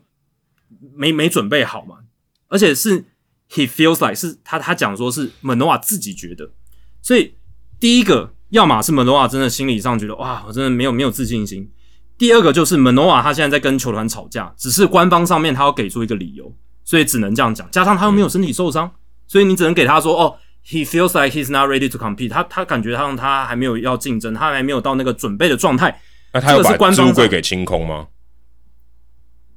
他你你你说他置物柜清空哦？他他置物柜有清空吧？我不知道，但是他置物柜如果清空的话，可能也在可能他也不想干呢。也有可能对，但反反正我的解释就两种可能嘛，一个就是他真的心理上觉得没自信，另一个就是他是跟球队在吵架，然后这这种东西不能拿到台台面讲，然后他有点赌气或者觉觉得有点拿翘之类的，然后就不想不想去训练，不想去比赛，不然我想不到其他任何理由。那这个就是 Schneider 他说法上面，我觉得。可以去稍微放大解读的一个部分，因为这这这也很不寻常啦。因为毕竟前一年你正中最强的先发投手，三洋奖又前三名这样子，那如果真的跟蓝鸟队闹翻，好，你要交易的话，他还有四年的控制权，这是他在交易价值上唯一的一个优势。不然他现在其实是一个超级的低点，对不对？他投的成绩又差，然后今年又跟球团发生这种看起来好像他。个性有点难搞的一个状况，不管他今天到底是怎么样，就是搞不好他真的是投球机制跑掉，或者是心里觉得自己没自信或什么的，那你也不应该这样处理嘛。你好歹也要跟记者透露一些讯息，或者是跟球团透露一些讯息，让球团可以跟外界来做说明。但感觉是一切都非常模糊，一切都是呃，像他们的蓝鸟队广播的主播 Ben Wagner，他等于是侧面了解，然后在广播在在一些。呃，外部的节目节目上面去透露这些事情，就不是很直接的管道。然后，大联盟官网的蓝鸟队记者 Keegan Matheson 他也说，现在 Manoa 跟蓝鸟队的关系好像 is not in a good place 啊，就是不是在一个很好的处境上面。所以，这多少也透露了，可能他们之间的关系已经出现了很大的裂痕。所以，明年蓝鸟会不会把 Manoa 视为他们先发轮值战力的一个选项，都有问题了。对，所以呃，这个真的是对蓝鸟队来讲一个蛮大的损失。即便他们现在轮值还是完整的，就 Kevin Gausman、Jose Barrios、Chris Bassett、柳贤镇的回来很重要，还有菊池雄心。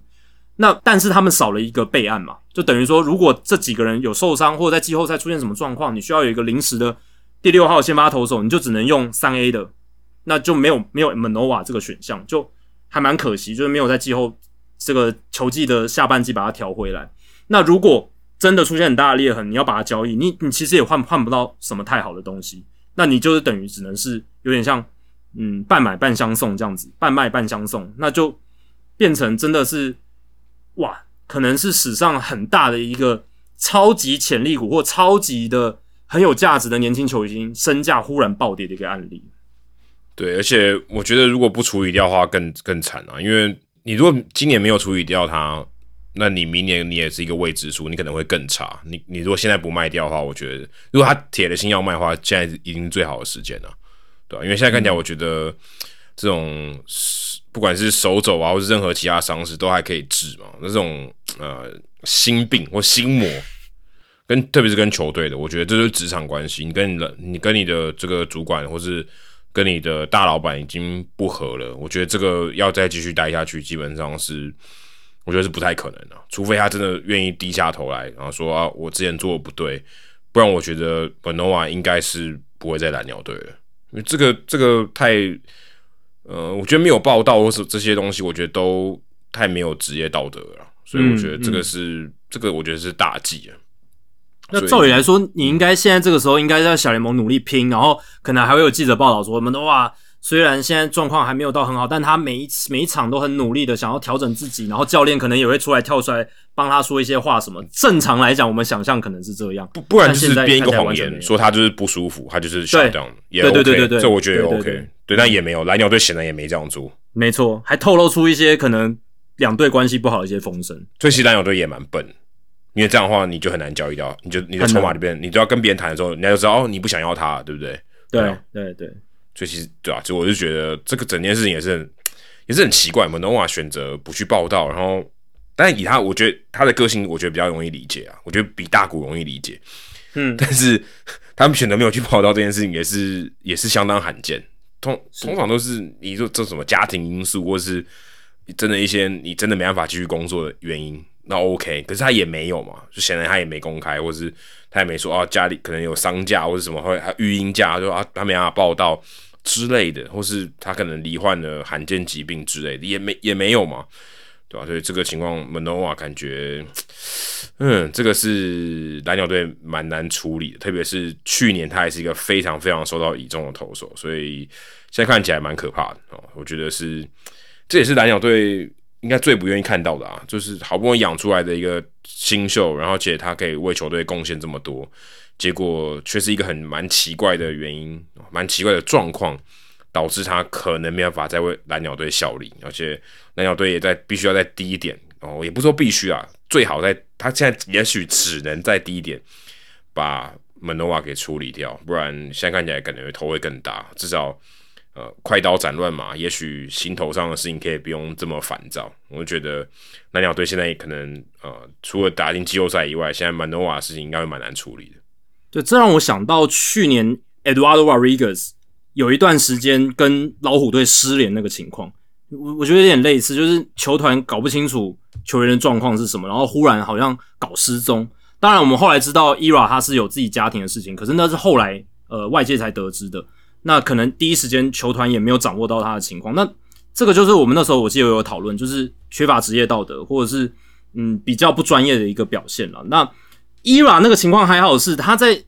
失联之前，他至少还能投球嘛，他投的还算不错，不是说像门诺瓦萨是控球不见了，然后还不知道病灶在哪里，到底是投球机制还是他哪里身体有一点不舒服，只是没讲，这些我们都还不知道。所以就算他今天跟球队球队的关系是搞定了，或者是和解了，或怎么样。他回来投，你也不一定知道他能投的怎么样。所以伊拉那件事情已经有点离谱了。当然，他后来是有投好，而且呃，今今年也表现的不错，这样子。可是，嗯，这些不管是球队没有掌握到你的行踪，或者是你没有报道，或者是嗯被下放了安排你不满意，跟球队闹翻，然后怎么样？这些我觉得都是唉比较没有职业道德的一个表现啊。这就是让让我想到去年。伊娃那个案例，只是我觉得门诺瓦这个情况比伊娃去年那个可能更棘手一点。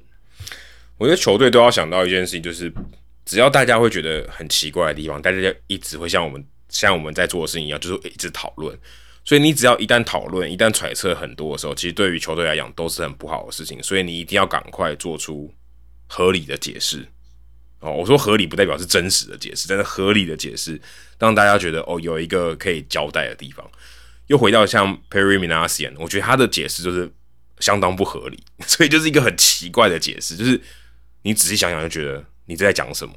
就是很不合理这样。所以我觉得球队这些，我当然我们不是什么公关专业，可是我觉得作为一个我们平常在看报道的这些人，或是这些球迷来讲，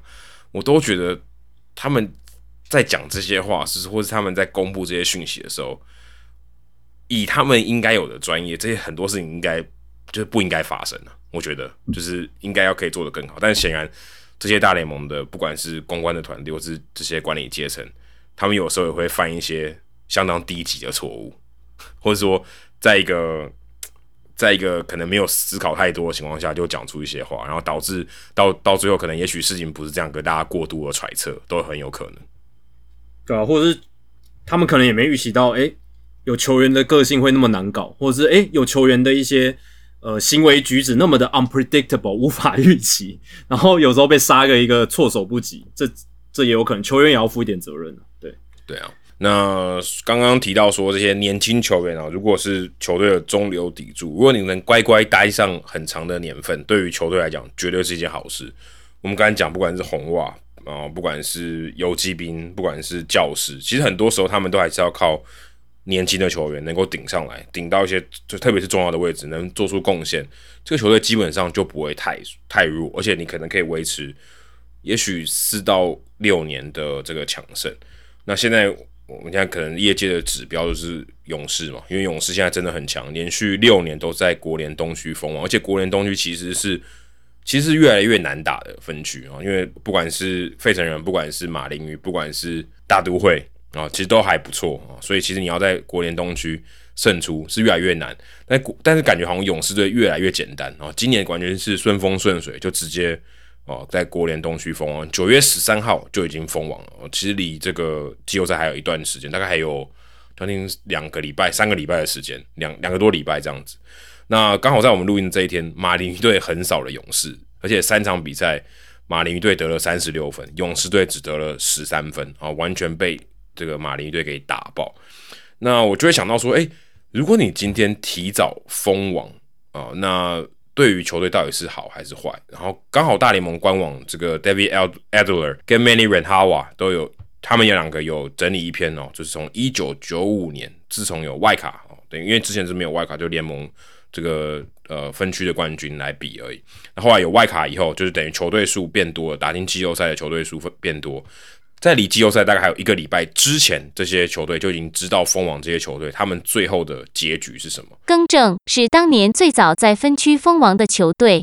那他有分析了几个球队，我觉得蛮有趣的哦。像二零一六年小熊队，他们在九月十六号就已经国联中区封王了，那年他们拿下世界大赛冠军。前一年的皇家队九月二十四号才封王，但是也是将近呃这个等于是季后赛开打前，大概一个多礼拜前，他们就已经确定封王，有一段时间可以呃可能可以调整。巨人队在二零一二年九月二十二号封王啊，后来他们打赢打到世界大赛也拿到冠军。再来另外一队拿到冠军的是一九九八年的洋基队，那一年他们九月八号就已经美联东区封王了，其实蛮扯的，等于他们那年真的超级强。那另外就是打到联盟冠军赛，但拿到联盟冠军，但最后在那个世界大赛输掉，就是一九九五年的印第安人。当年是因为罢工，所以比较晚开打，一百四十四场，但是他们在九月八号就已经在美联中区给封王。其他的球队最后都没有打到世界大赛哦，就是没有打进世界大赛。那今年勇士队是在九月十三号封王，不晓得他们之后会怎么样。但我看了一下哦，就最近比较早封王的，就是可能在二十四号以前封王的。球队基本上最后都没有打进世界大赛，除了我刚才讲的那四队，其他基本上都没有啊。所以我觉得这个好像多少会有点影响，因为一般我们说外卡的球队如果是打到最后一天，然后最后才打进外卡，最后拿到外卡资格，代表说你那段期间你要么就是你超级拼，然后你的战境况非常好，所以你可以趁着一股士气，最后打进啊打到打进季后赛，然后在季后赛走得很远。要不然就是你可能呃前面的这个储金就是存款很多，然后一路输输输输到最后是外卡，那你最后打进去，但这个后者就不在我们讨论范围内。但通常在一个比较好的状况是，你在季后赛前调到你最好的状态，或者相对比较好的状态，你打进季后赛你可以走得比较远。可像勇士队，如果你在九月十三号你就已经确定封王了，接下来大概有两个多礼拜的时间，你该怎么做？你该继续让你的主力。一直上场呢，还是让他们多休息、多有轮替，然后让啊、这些可能比较年轻的球员，或是呃比较替补的球员，可以让他们有多上场的机会，去调节一下大家的体力，然后再冲击季后赛。但如果是这样的话，也许这些主力球员他们可能这个心态上，或是呃在体力的调整上，会相对比较提早松懈，可能对于季后赛会有一点影响。就以啊刚刚大联盟官网这篇的这个整理文来看的话，我觉得以历史记录来看，好像真的会，如果你提早封王的话，真的会有一点影响啊。我不晓得 Jacky 你怎么看？我觉得其实以历史数据来讲，提早封王球队成功率很高啊。我是觉得二十快要三十年来有四座冠军，然后有五队打进世界大赛，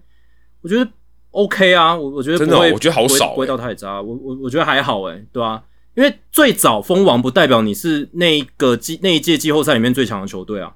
因为最早封王只是有搞不好是你分区太烂了嘛，就是像二零二一年的白袜，他是最早封王分区封王，那他美联中区啊，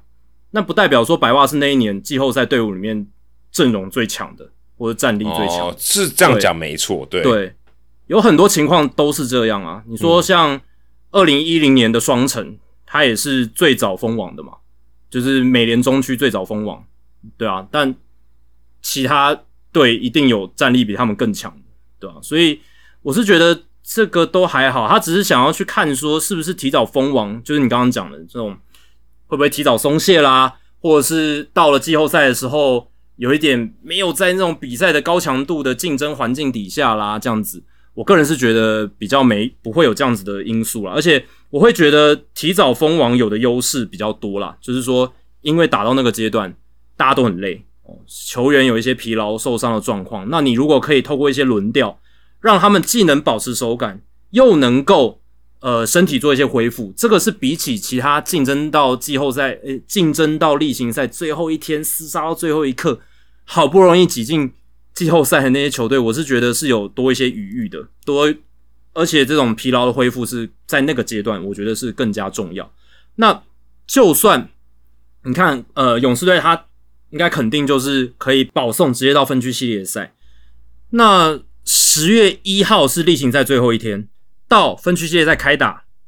中间也才隔五天而已。因为分分区系列赛开开打的话是十月七号，所以顶多最休最久就是休五天。那我是觉得还好啦。然后，而且他们比起外卡的有打外卡系列赛那些球队，他们在先发轮值的调度上嗯是有更大的优势。对对，所以所以我是觉得利大于弊啦。就是说，你如果硬要去比较说松懈度，还有就是球员休养生息的好处，这个一列一弊来讲，我觉得是利大于弊。对，就是会提早封王，或者是提早确认自己呃有季后赛的门票。这个对我觉得整体来说，第一个就数据上来讲，你很难去证明它到底是有好有坏。嗯，就是到到到底是不是真的会提升表现，还是降低表现啊？应该这样讲，因为太多因素掺杂其中了，那你很难真的去证明。而且，呃，就一九九五年到现在数据来讲，我觉得也有四支球队有拿过总冠军，然后有那种超级强的哦，也有呃，也有也有普普通通的，像一九九五年的印第安人，他九月八号就确定打进季后赛，应该说拿下美联分区呃美联中区的冠军。对吧、那他也至少有打进这个世界大赛这样子，只是最后输给勇士。那勇士队其实有很多次都是最早拿下这个分区冠军的，就是在这将近三十年间。可是他们也非常多次就是都没有，就是打进世界大赛这样子。对啊所以这这个这个就很难讲，这样对啊。所以我是觉得还好啦，主要还是看各个球队他们的阵型，还有他们在例行赛尾声球员部各个部门调整的状况啊。因为以勇士队来说，今年的勇士来讲，我们都知道他们打击毋庸置疑啊，毋庸置疑，可能是史上最好的一个赛季。可是他们投手是一大隐忧嘛，你刚刚讲到他们被马林三连战横扫，最大的关键就是投手爆了嘛，他们的先发跟后援在最近一个月团队的防御率都超过四，哎、都超过五哦，不是超过四而已。近个近一个月，勇士的先发投手防御率五点一二，FIP 三点九六还 OK，但防御率偏高。牛棚的防御率五点五一，FIP 五点三四，这个是我觉得勇士队比较大的警讯。即便他们例行赛的战绩这么好，这么的诶平步青云，这么的这么非非常轻松的拿下了这个例行赛最佳的战绩，甚至他们应该是可以拿下这个整个季后赛的主场优势，因为他们只要例行赛战绩最佳，就有拥有整个季后赛的主场优势。那现在他们跟道奇队还有呃四点五场的胜差，那这个领先的幅度我觉得是蛮大的。然后距离精英队，距离精英队有三场的胜差，就是领先三场。那我是觉得应该是不至于被翻盘啦。那只要他们嗯也抢下这个季后赛全部的主场优势，那是真的。嗯，就是可以稍微比较放松一点。那他们在先发轮值上稍微给给他们休养生息啦，稍微去调整。他们现在当务之急就是让这个投手的阵容哦，可以以比较好的姿态进入到季后赛。对，而且我看了一下哦，他们的主力球员真的基本上都打满整全季，耶，我觉得很夸张。我看了一下这个 Baseball Reference，他有做一个就是有做一个整理啊，就是呃一个球季里面同样的先发八人哦，因为这个投手不算的话。同样的先发九人哦，投手不算，算 DH 的话，因为现在国联有 DH 嘛，有四十三场比赛，勇士队是用同样的阵容，另外有三十三场比赛是用另外一套阵容，所以等于是七十六场比赛只用两套阵容，这其实非常难呢。就是以大联盟这么轮替这么快，代表说绝大多数的时候他们都非常非常健康，而且我刚才讲了哦，这四十三场跟三十三场，他们唯一的差别只有捕手，就肖 Murphy 跟 Travis d a n o r 所以他们等于是有七十六场比赛，呃，一垒手就是除了捕手以外，所有野手都是同样的阵容，这我觉得非常扯，代表他们的主力非常健康，特别在野手端。所以如果他们可以在这段期间稍微调整一下，稍微可以多休息一点，也许对他们来讲，我觉得也可能是有帮助的。对啊，就是 Ronald Acuna、Ozzy Albies、Austin Riley、Matt Olson、Murphy，然后 Marshall Ozuna、Eddie Rosario、Orlando Arcia、Michael Harris。就这九个球员，然后再加上一个替补捕手打 no，然后可能替补的外野手 Kevin Pillar，替补的内野手 Nicky Lopez，就这样，你可以直接用大脑把他们直接全部整个阵容讲出来，这也很难嘛，因为很多球队他的轮替的阵容那么多，对，根本很难记得他整个赛季用了多少人。但勇士队今年真的是极度的稳定，所以也造成说他们今年可以打破很多记录嘛。他们有五个人单进全垒打上三十，最近 Albis 打了三十支全垒打，所以他们追平了双城在二零一九年的历史记录。然后呢，他们的长打有多么的夸张？他们团队的长打率今年是点五零一，如果维持这个数据到季末，这是史上最高。然后呢，他们的 ISO 纯长打率两乘二七点二二七，这个史上完整赛季最高的，追平了二零二零年道奇，他们也是点二二七。但二零二零年大家都知道嘛，是缩短赛赛季，所以如果是完整赛季的话，勇士队应该可以创纪录。而且今年更不容易的是，今年不是二零一九年，二零一九年是全垒打大爆量的年代，是大联盟史上全垒打最多的一年。那今年不是啊，今年的全垒打跟那一年比是平均来讲掉很多。所以你如果去看他们的 S 呃，就是长打率 Plus 呃，你就把它想成 O B O P S Plus 的长打率版，长打率 Plus 一百二哦，这是史上最高的，这超夸张的。对啊，这整季的全队。对啊，整季全队他们的长打率是高于联盟平均百分之二十，这非常夸张。然后他们的 ISO Plus 就是纯长打率 Plus 一百三十六，这个在二十世纪以来也可以排在史上第五名，所以这个都是非常非常扯的。而且全垒打他们团队已经两百八十八支，这个已经刷新国联单队的单季记录了。原本的记录是二零一九年到期两百七十九支，今年他们已经刷新，而且他们有机会超越的是二零一九年双城的三百零七支嘛，看起来应该是 OK 了。因为剩下十三场的例行赛，这样那平均对应该很有机会，一场打个两支，这个对他们来讲不是太难的事情，所以要超越应该是蛮容易的。所以今年的勇士队可以说是大联盟史上，呃，打线上面至少打线是最完整，而且长打火力最凶猛，然后最稳定，几乎蛮恒定的一条打线，可以说是梦幻级。大家可以说你在见证一个大联盟史上难得一见的历史。哦，真的很夸张。我看了一下，今天为止，现在他们有七个人全 A 打是超过二十支，嗯，先发打线就九个人而已。对对，这很夸，这其实很夸张诶。虽然现在可能全 A 打没那么值钱，但是每个人都二十支以上，这是很困难的事情的。嗯，对啊，这个这是非常可怕的稳定性。而且大家要想啊，这些球员大部分都是被他们绑很久，都是他们未来四到五年甚至六年就是以上的这些主力。都就是这些人，然后可能只有 Rosario 不是而已，其他全部都是。没错，还有还有 Osuna，Osuna 也不是。阿西亚，阿西亚也不算啊。对，阿西亚也不算。嗯，但是但 R 是 C 亚没有二十轰，所以我没算到他。对，但是其他人都是，我觉得蛮夸张的。对啊，所以呃，虽然阿库尼亚最近诶有一点小受伤，但他们就是有现在因为已经分区封网了嘛，所以他们有余裕，很重要了，就是有余裕让阿库尼亚可以稍微休息一下，让他备战季后赛，因为他这一年也很辛苦嘛，又跑又轰的。那这一阵子稍微有一点疲惫，稍微有一点不舒服，那他让让他休息一下，这就是他们现在可以去做的事情吧。呃阵容上比较疲劳的选手，然后让他们可以有一些充充充足的休息，或者是以赛代训哦，就是说呃虽然是在比赛，可是稍微心态上面可以稍微松一点点，然后让身体不要那么紧绷。我觉得这个也可能也是对于球员来讲，呃蛮需要一些事，需要一件事情。那季后赛经验他们都有了，他们二零二一年很多人打打过这个世界大赛嘛，也也拿过冠军。那你说他们真的呃例行赛尾声稍微呃放松一下休养生息，季后赛螺丝就会松掉吗？我觉得不会啦，而且他们有 Brian Snitker 领军嘛，所以我是觉得，然后又有 Ron Washington，所以我是觉得应该是不至于，所以我是真的还是蛮看好他们的野手阵容。他我我主要还是担心他们投手 hold 不 hold 得住，因为现在看起来就是只有 Spencer Strider 还有 Max Free 让我比较放心而已。那其他不管是 Kyle Wright、Charlie Morton、Bryce Elder 都会让人比较抖一点。那他加上他们的这个牛棚表现的又不是那么的好了，就主宰力没有那么强了，对吧、还好季中是有补 Pierce Johnson 哦，是投的还算不错哦，不然是真的蛮抖。那你说他们的先发人轮值一根酿酒人的 Corin Burns、Brandon Woodruff、Freddie Peralta 摆在一起，我觉得就是矮了一级了。虽然 Strider 他们的三振率非常高，可是他这今年就是有几场就会忽然爆掉。对那如果这种忽然爆掉的情况发生在季后赛，是一场都赔不得的。对啊，就看勇士能不能帮他打更多分数回来啊。如果他爆了爆五分，我打六分回来就赢了。对对对对对，因为他就是偶尔会挨个两三轰，然后可能就掉个四五分这样子。嗯对，那当然有一些先发是哇彻底主宰十几 K，然后呃什么七局只掉一分，但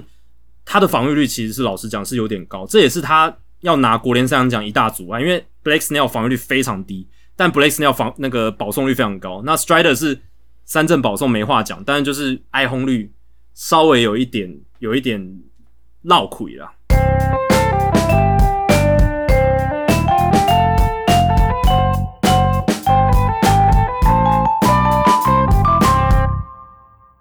好，接下来我们来公布冷知识的答案啊，还是 Jacky 要直接回答。刚刚说这个 Adam Jones 五换一的包裹，大家知道这五换一里面有谁吗？哦，就是 Eric Berdar 那笔交易啦，对对啊，，Eric Berdar 那时候呃，Adam Jones 跟 George Sherrill 还有 Chris Tillman，然后还有另外一个后援投手 Ken Micolio，哦他有上大联盟，蛮短暂的。然后另外还有一个小联盟球员叫 Tony Butler 啊、这就是完全没有上过大联盟，所以当时 Adam Jones 是包在这个包裹里面送到巴尔的摩精英队去换 Eric Berdar，所以这个还蛮特别的。而且大家不知道知不知道 Eric Berdar 后来还有跟谁兑换过交易，还有蒋志贤，当时红袜拿他去换这个 Eric Berdar，不知道大家知不知道这件事情，就是之后的事情啊。但我觉得蛮有趣的，对吧？所以蒋之前其实也后来有跟这个 Eric Berdar 算对面的交易过，这样子也是算交易包裹另外一边，对啊？所以不晓得大家知不知道这个五换一的包裹里面，最后是换到这个 Eric Berdar 哦。当时他已经，我记得已经蛮老，已经三十几岁了，所以这个交易算后来还蛮经典的。对啊，因为 b e d a r 他后来到水手之后就没有投很多嘛，然后常常受伤。当然他在二零零八、二零零九投的还算不错，但是都没有超过八十三局。那一个先发投手来讲，这就比较不及格嘛。那后来他水手生涯也很快就结束，所以对啊，你看，你反过来去看精英队获得的，他们不只是获得 Allen Jones 这个呃打了这个超过十年的这种明星级的外野手嘛，那他们还获得 Chris Tillman 啊，Tillman 虽然现在已经不在大联盟了，可是他那几年在二零一二年到二零一六年那那段时间是精英队非常重要的先发非常重要，对。还二零一三年的时候还入选明星赛，对，投两百局这样子的一个先发投手。然后 George Sherrill 当初从水手来到精英的第一年，他也担任过终结者。哦、虽然投的普普通通这样子，但是至少他曾经是可用之兵嘛。所以你看，先发牛棚外野手，对不对？在精英队这边真的是盆满钵满。可是呃 b e r d a r 到水手之后，没有达到他们想要预期的效果，这样子对于水手迷来讲，这是一个有污点的交易啊。何何止是污点，这个已经是历史级的交易了。呃，对，也算是蛮蛮惨案的一笔交易。我记得那个时候他们的总管应该是 Bill Babasi 吧？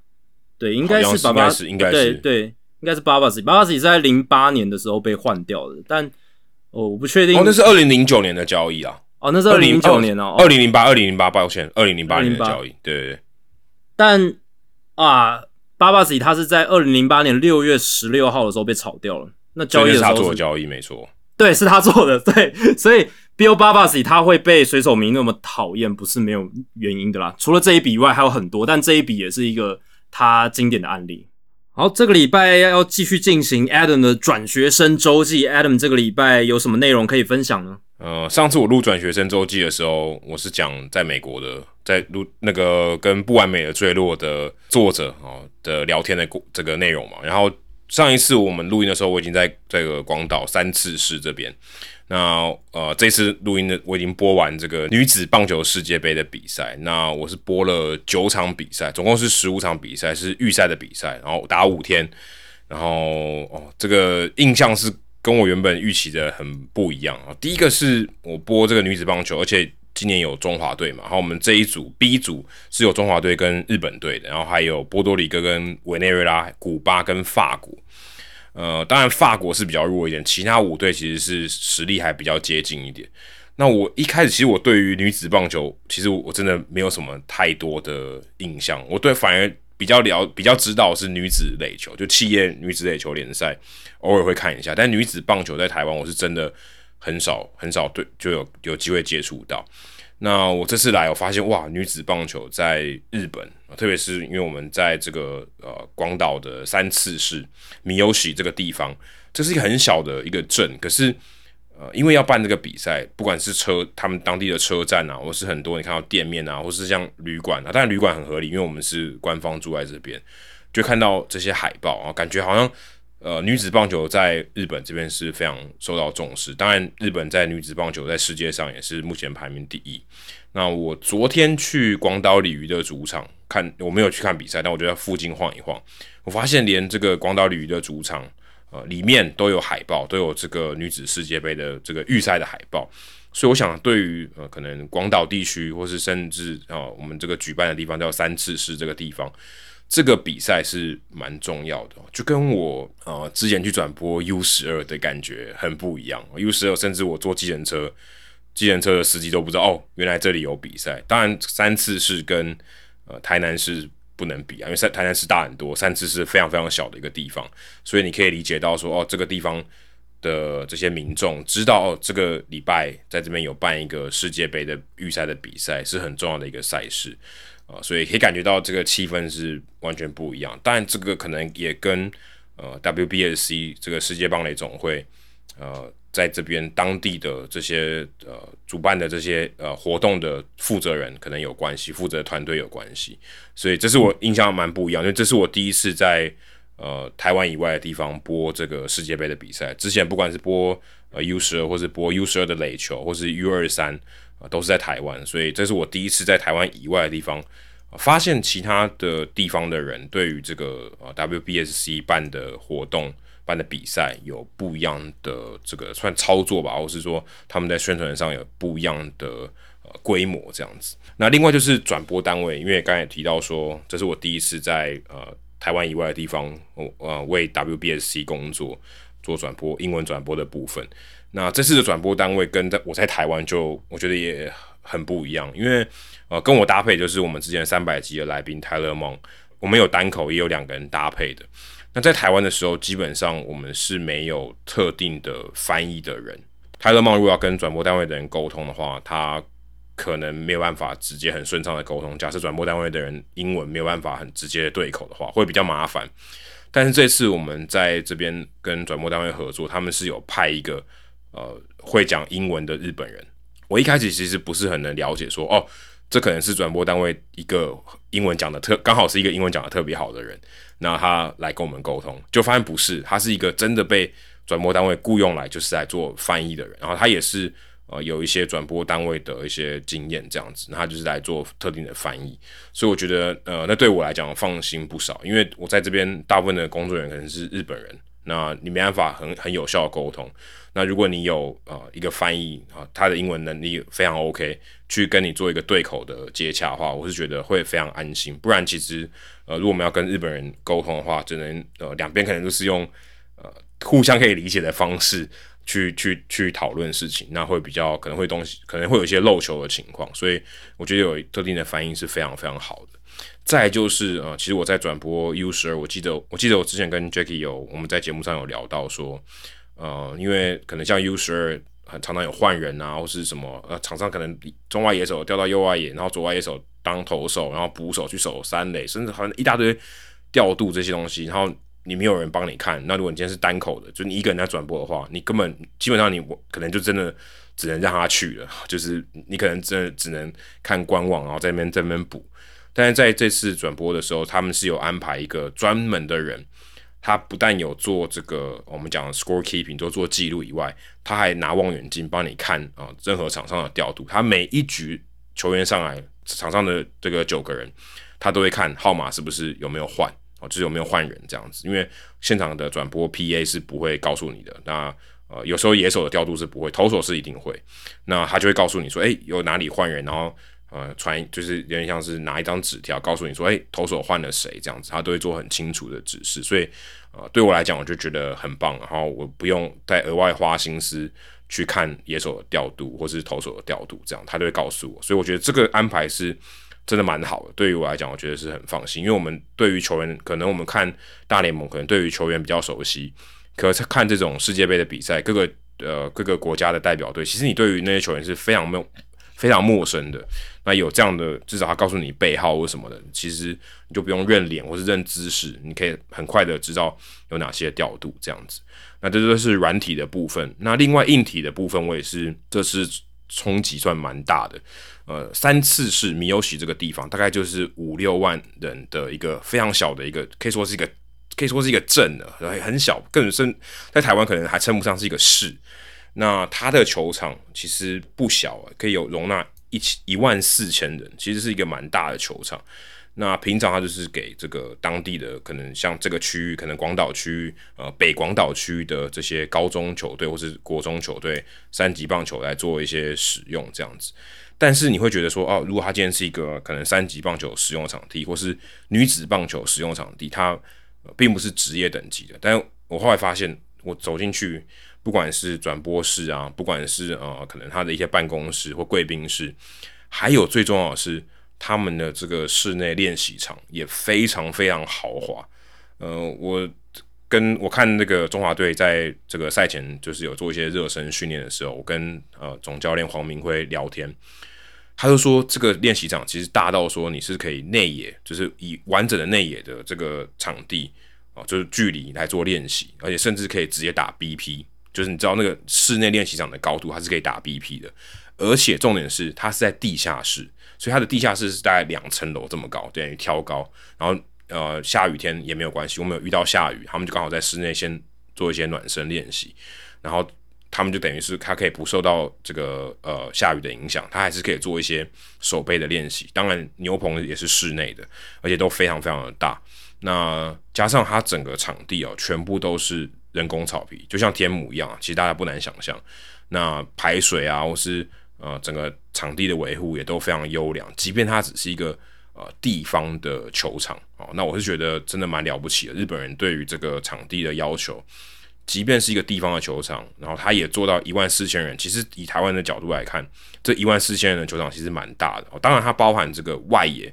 它外野的座位区其实是草地啊。所以，如果把大概可能呃外野区都拿掉的话，座位大概就是大概将近一万吧。其实也是一个不小的场地，但是它就只是一个呃几万人的城市里面的一个场地，它可以这样做，而且它真的培养的这个草地啊，这个整个场地的状况啊，还有是除了场地以外，这些休息室、这些转播单位的这些啊地方都做的蛮好。所以我是呃，我觉得跟台湾比是有蛮大的落差。这是我来自觉得。呃，来这个球场工作是蛮震撼的地方。那再就是我呃，因为我们有播日本队的比赛，日本队是五胜零败晋级嘛。日本队呃，在这个女子棒球已经是世界杯已经是六连霸哦，就真的基本上是跟其他的球队，甚至跟中华队是呃可以说是不同档次的哦。特别是里面有一个这个先发投手叫做黎林石啊，Yami Sato 哦，大家如果看最近这个大联盟的官网，他也有介绍这个李林石。李林石这个球员，沙头也有介绍沙头这个球员，这样他不是叫佐藤啊，叫他就是叫李林石啊，这个名字，他是一个右投手，我看他在比赛中大概就是一百一十五以上在吹啊，他基本上投起球来就是跟这个其他的选手压制力是完全不能比哈，就是他上来就是我他上来呃后援两局吧，就六上六下啊，就觉得好像好像他跟其他的这个球员的差距是。可能就像一个，可能是一个大联盟的老将跟一个二 A 的球员的这种差距，就感觉上是蛮大的。然后呃，日本队也没有在预赛中就也只用他两局，就出赛一场的比赛而已，所以是啊，等于就比较省啊，也没有真的去让他呃很大量的使用他这样子。所以我对于他的印象非常深啊，亚米沙头啊，看到他出赛，然后发现哇，他对中华队即便是这样，他。二比零的比赛，日本队也没有让他上场啊，也也没有让他呃上去把这个，例如说呃收拾最后一局也没有，就看到他其实真的呃，如果大家对于女子棒球不了解的话，可以去搜寻阿亚米沙头这个人，我就知道哦，他其实真的非常强，而且我后来发现他原来是效力奇遇西武师，就是女子棒球队啊，也当然也算是一个职业的球队。那像台湾，我也是做了一下功课，台湾的棒球女子棒球队基本上就是。呃，接棒未来就是现在这个鼎新鼎新的这个集团下面，鼎新文教鼎新和德文教基金会下面的这个呃，算是女子棒球队啊，基本上是中华队的班底啊，就是全队大概百分之九十都是中华队的班底。然后我看。呃，有借将一些像乐天桃园的，还有像其他呃其他球队的这个球员这样，但是主力基本上都是接棒未来啊，反而不像说像日本队比较稍微比较平均一点，各个球队都有一些人这样子。那就是我转播女子棒球世界杯的一些感想啊，对我来讲，这个其实虽然是。虽然是棒球啦，但是还啊，整个生态啊还是相对比较陌生。然后也是因为来转播这个女子棒球世界杯，才有一些了解啊。也非常感谢波哥我的贵人啊，给我这个机会，让我来啊这边转播的比赛啊。想说哇，居然可以因为棒球，然后来出差来播球，而且是到日本用英文播，我觉得现在想想还蛮不可思议，而且还在这边录了两集的 podcast。对啊，各种情况都是可能以前的你很难去想象自己会坐在这边做这些事情的感觉。那你刚刚讲那个李林石，感觉就有点像是两年前 Jacob Degrom 之于大联盟那种感觉吧？就是他上来你就觉得哇，他就是不同档次啊，他就是跟这群人是不同阶层的选手这样子。然后还有就是你刚刚提到转播的时候。可以有人帮你提供换人的时候新的场上野手阵容的状况，这个真的太需要了。尤其是这种不是说呃例行常规赛，就是呃可能半年你都在面对这些比赛的，你就是一个 event 一个呃单一的联赛，那真的很需要这样子的一个协助。其实我是觉得，嗯，真正专业的、非常非常注重细节的转播团团队，应该不管是例行赛或者是。或者是这种杯赛都应该要有这样子的协助，协助转播人员，因为嗯，转播人员他要注意的事情其实非常多啦，对吧？就是呃，要呃记得刚才发生什么事情，然后场上发生什么情况。那换人的时候，其实我们有都很努力想要知道说现在场上换人的情况是怎么样，但有时候选手就是已经上场了，然后比赛的时间也很快要进行就开始了。那如果一口气换的比较多人的话，非常难去判读，真真真真的非常难。那我自己在播 U 十二的时候，有遇到的情况是，因为其实连记录员有时候都会遇到一些困难，他们就会要求场上的小朋友在场上场之后，那个半局开始之前全部转身过来，对对对，然后让记录员、裁判都看得到每个人的背号，然后去把每一个名单上面的更换去做确认、做确实，这样子，我觉得。国际赛可能多少都会需要吧，就是说，如果你一次真的有换人，不管是换多少人，我觉得都稍微需要一下，就是你有被换的，诶，稍微转过来，然后让裁判、让记录员都可以做的很确，除非你这个私底下的这些沟通传达可以做得非常流畅，不然的话，就是如果让场上的人员都要非常清楚的话，其实这不会很难嘛。就是大家有一个可以把这个资讯传达做好的机制，那也让转播可以做得更好嘛。你资讯告诉你的观众可以做得更明确，而不是说很模糊，就说我我们现在也不确定场上这个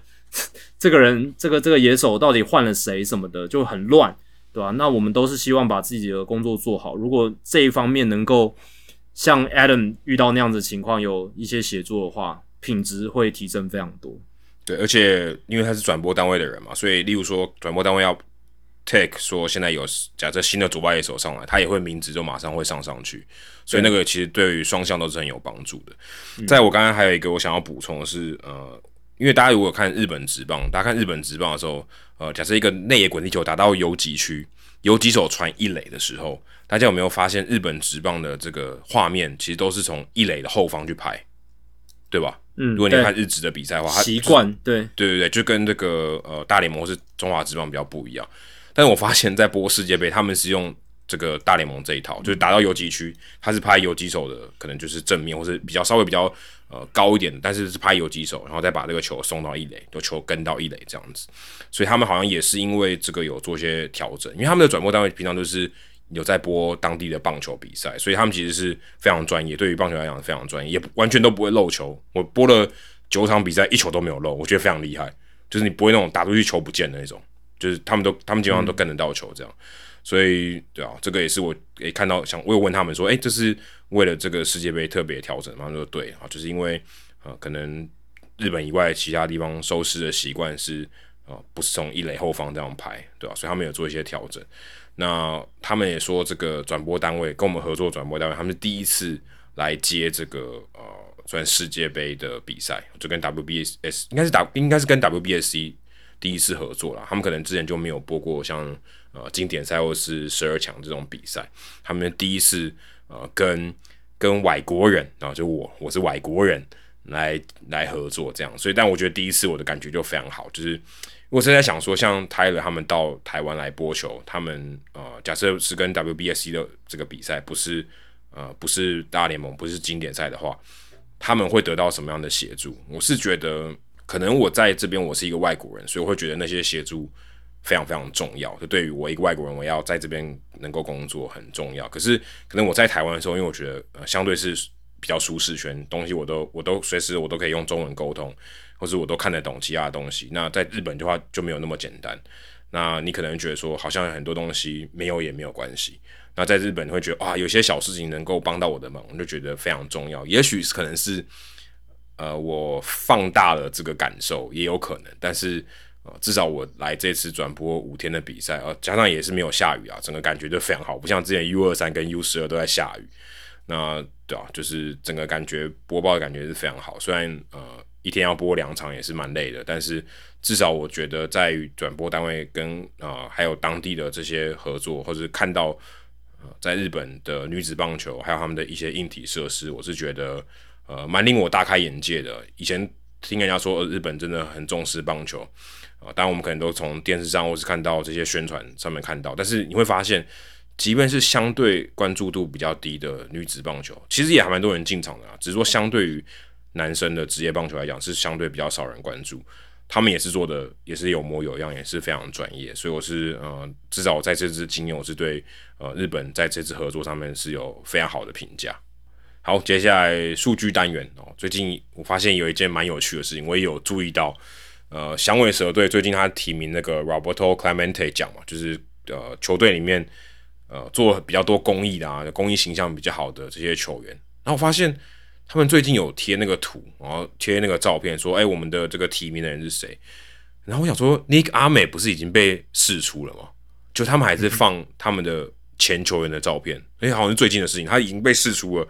他还放他们的这个放，还放还放阿美的照片，我觉得好奇怪，好像你已经。呃，你就不是他的老板了嘛，就不没有雇佣关系了。结果你还放你前员工的照片，我看到之后想说，哎、这是可以的吗？对啊，看起来就是可以的嘛。他现在是在被指定转让期间了，那还还没有被我看已经 Thank you 了呢。已经当当然是要离队没错，但是嗯，这我看是现在还是 pending 吧，就是还、哦还没有。我我看到他已经发 Thank you 文了呢。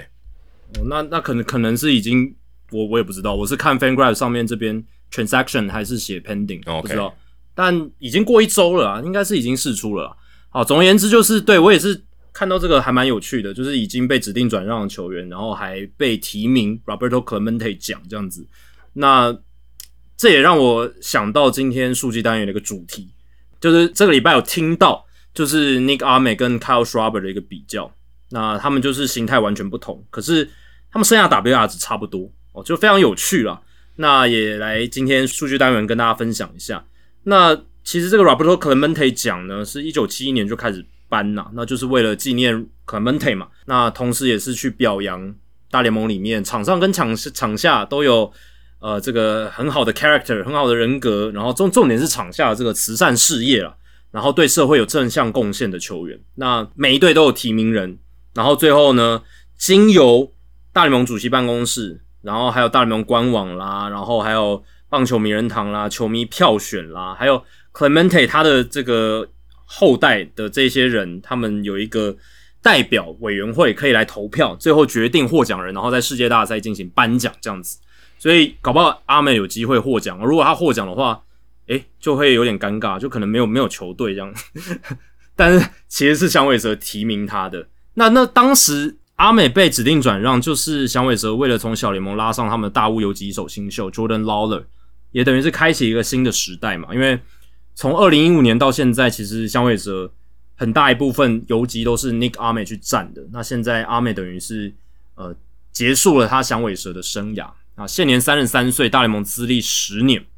那他之所以会被提名 Clemente 奖，就是因为他长期关注这个有一些比较不幸的人，他食物可能不太够，或者是有一些饥饿的问题这样子。他有这个基金会啊，然后捐了非常多钱这样子。好，那今天数据单元要比较就是 Nick 阿美跟 Kyle Schwarber，他们其实生涯你比较起来非常的呃，应该说生涯期间非常类似。因为阿美二零一四年上大联盟嘛，那主要是从二零一五年开始他的生涯。那 Schwarber 呢，他的生涯也是从二零一五年开始，一直到今天。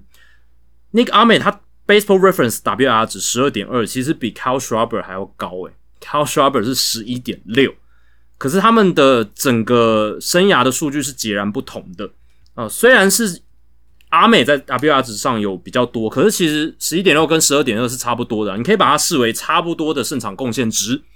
可是呢，阿美他完全是以防守为价值来源，然后 Kyle Schwarber 是完全以打击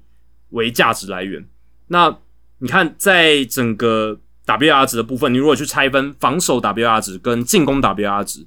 ，Kyle s c h r a b e r 进攻 WR 值是十七点四，阿美是四点二而已，哦，非常大的一个落差。然后，但是在防守 WR 值，阿美是十二点四哦，正十二点四，Kyle s c h r a b e r 是负九点五，所以就在这样子的一个综合底下，两个人 WR 值竟然是差不多。可是，可是 s c h r a b e r 他生涯的总薪资是六千一百多万美金，而且他剩下还有四千万美金还没领，所以他的如果你把他接下来合约有的钱全部算进来的话，他生涯的总薪资是一亿美金。但阿美他现在是很惨嘛，他等于是目前没有工作，被指定转让释出，然后他生涯的总薪资三千九百万美金，大概就是只有 Shrub 的百分之四十。你就 WR 值这个数据来看，其实阿美他要拿的钱应该要跟 Shrubber 一样的，可是大联盟的市场机制告诉我们，Shrubber 这样子形态的打者，他对于球队来讲，他是觉得比较有价值，他愿意比较呃给他比较多的钱的。我就觉得这个现象非常有趣。毕竟这个进攻比较难找啊，火力我觉得比较难找，火力是比较稀有的资产了。虽然 WR 值显然这个评估上面，它的就是防守跟这个进攻抵消以后，两个人看起来差不多，但是 Schwarber 的稀有度应该是比阿美高很多。我也我我是觉得说，其实防守非常好的游击手也非常稀缺啊，其实也很难找了。老老实讲是这样。对，可是看你对对于那个稀缺的程度到哪里吧。我会觉得是打击比较好的选手，他本身呃，第一个可能整个视觉效果、娱乐性上面来讲是比较吸睛的，然后观众比较买单的，这个可能会提高他球队看待他的一个价值，卖票上面可能比较比较好卖，对不对？你就可以主打说，你看我有个四十轰的打者，重炮全全垒打炮手，那 Nick Arman 你要用防守美技去说服人家的话，其实也很难，而且加上他防守范围大，搞不好美技也很少，因为他可以很快的去接触到那些球，让球看起来不像美技，但其实守的很好。对，所以我是觉得第一个娱乐性啦，然后再来就是说，嗯，对于球队来讲，其实打击上面的火力输出感觉是比较有感的吧，就是对于整个球球队的正向影响可能是比较有感的，我会这样觉得啦，就是。你就感觉上好像诶 s c h r a b e r 这样打全垒打，然后那种振奋士气的那种感觉，对不对？然后当然有时候一个防守美技，对他可以抓到一个很重要的出局数，可是有时候诶全垒打是一次灌进三分，让你直接逆转，哦，那那种体感上的感觉可能会让整个市场机制导向说，诶打击火力强的打者他会付他比较多的钱，那数据上比较难量化，或者是在娱乐性上面，或者是整个。就是怎么讲，就是整个体感上面没有那么强烈的防守啦、跑垒啦这些东西，可能相对来讲就会被低估了一些它的价值。你就会看那个进攻的 WAR 值来付他薪水就好了，差不多就是这样哦。真的，某种程度上感觉是这样。对啊，你看，你看他们两个人薪资差，对不对？差六千万，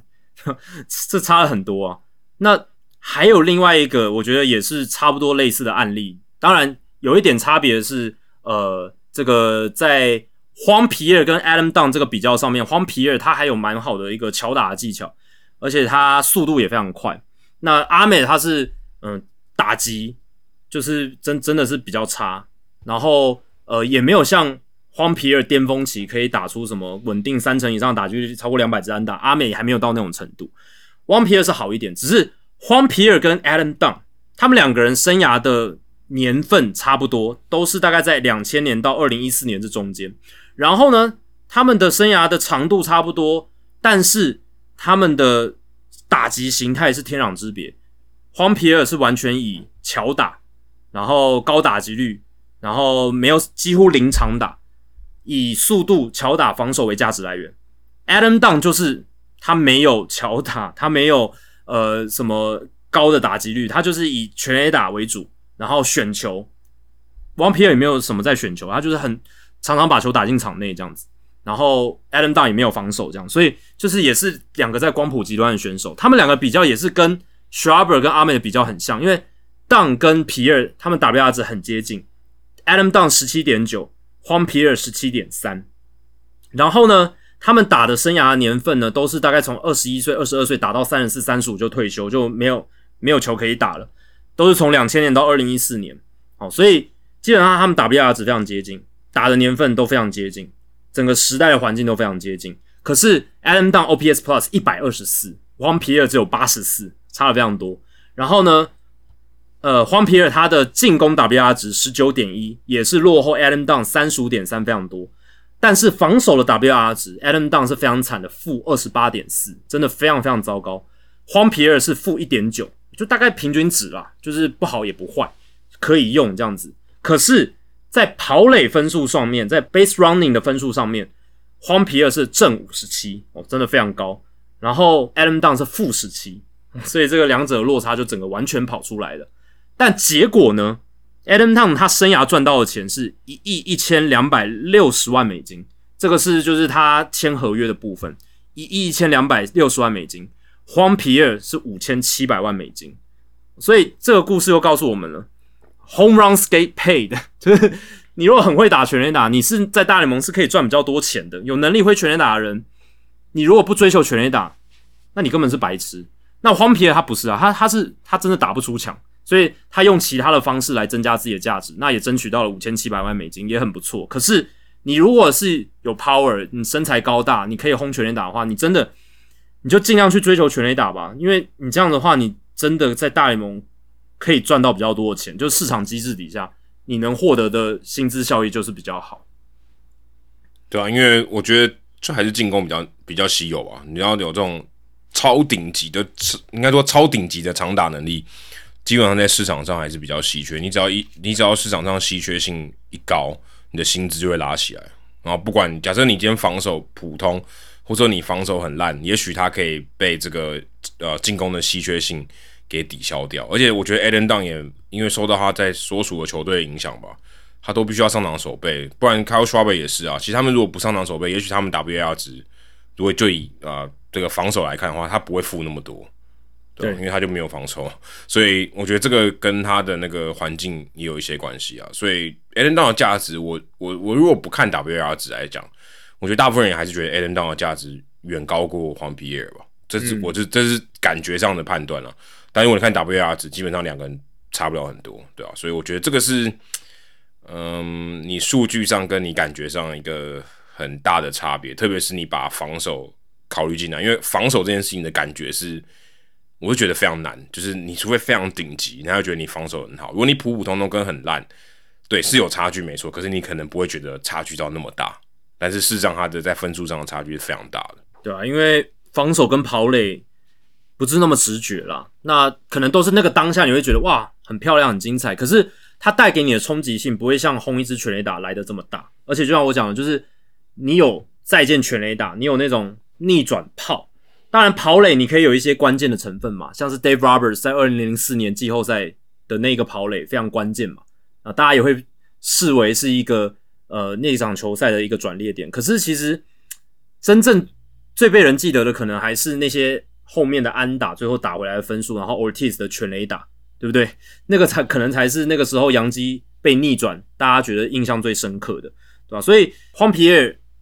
你说他在防守上，那整个盗垒上面，他也有表现很精彩的部分，可是那些量化起来才能看到他显著价值的东西，比较难哦，在观赏者的心中，特别是现场的观众或是电视机前的观众，你会比较难留下那种超级深刻的印象，对，所以可能也会呃形成一个一个劣势吧，对吧、对。那嗯，这也造成说了市场机制也显示了，就是市场给会轰全垒打的球员就是比较多的钱，那呃防守好，即便你就数据理性判断，他其实贡献度是差不多的，他对这支球队正面价值也是差不多的，可是呃他能获得的合约就是比较低价，对，就是这样。对，而且有一个老问题嘛，就是防守好的球员，他也许他他防守好，可能他跟美技没有关系嘛，他把球接得很轻松，但是他防守能力很好，大家不会觉得，大家觉得习以为常。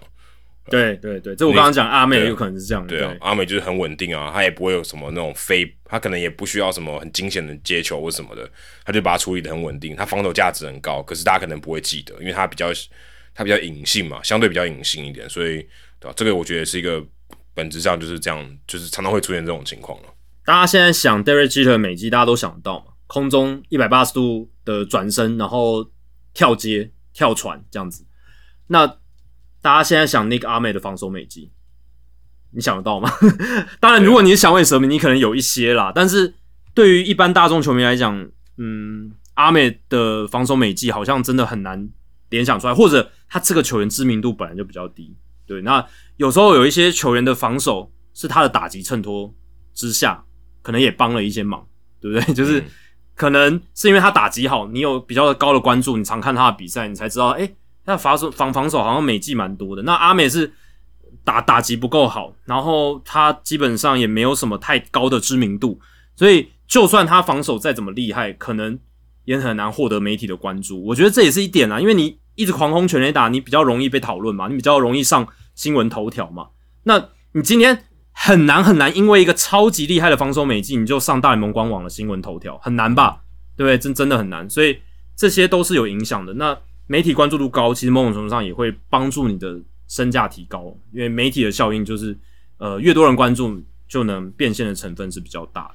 给大家一个 fun fact，我刚才在查，你知道大联盟今年所有的符合资格的右外野手里面，哪三位选手没有任何失误？这我不知道，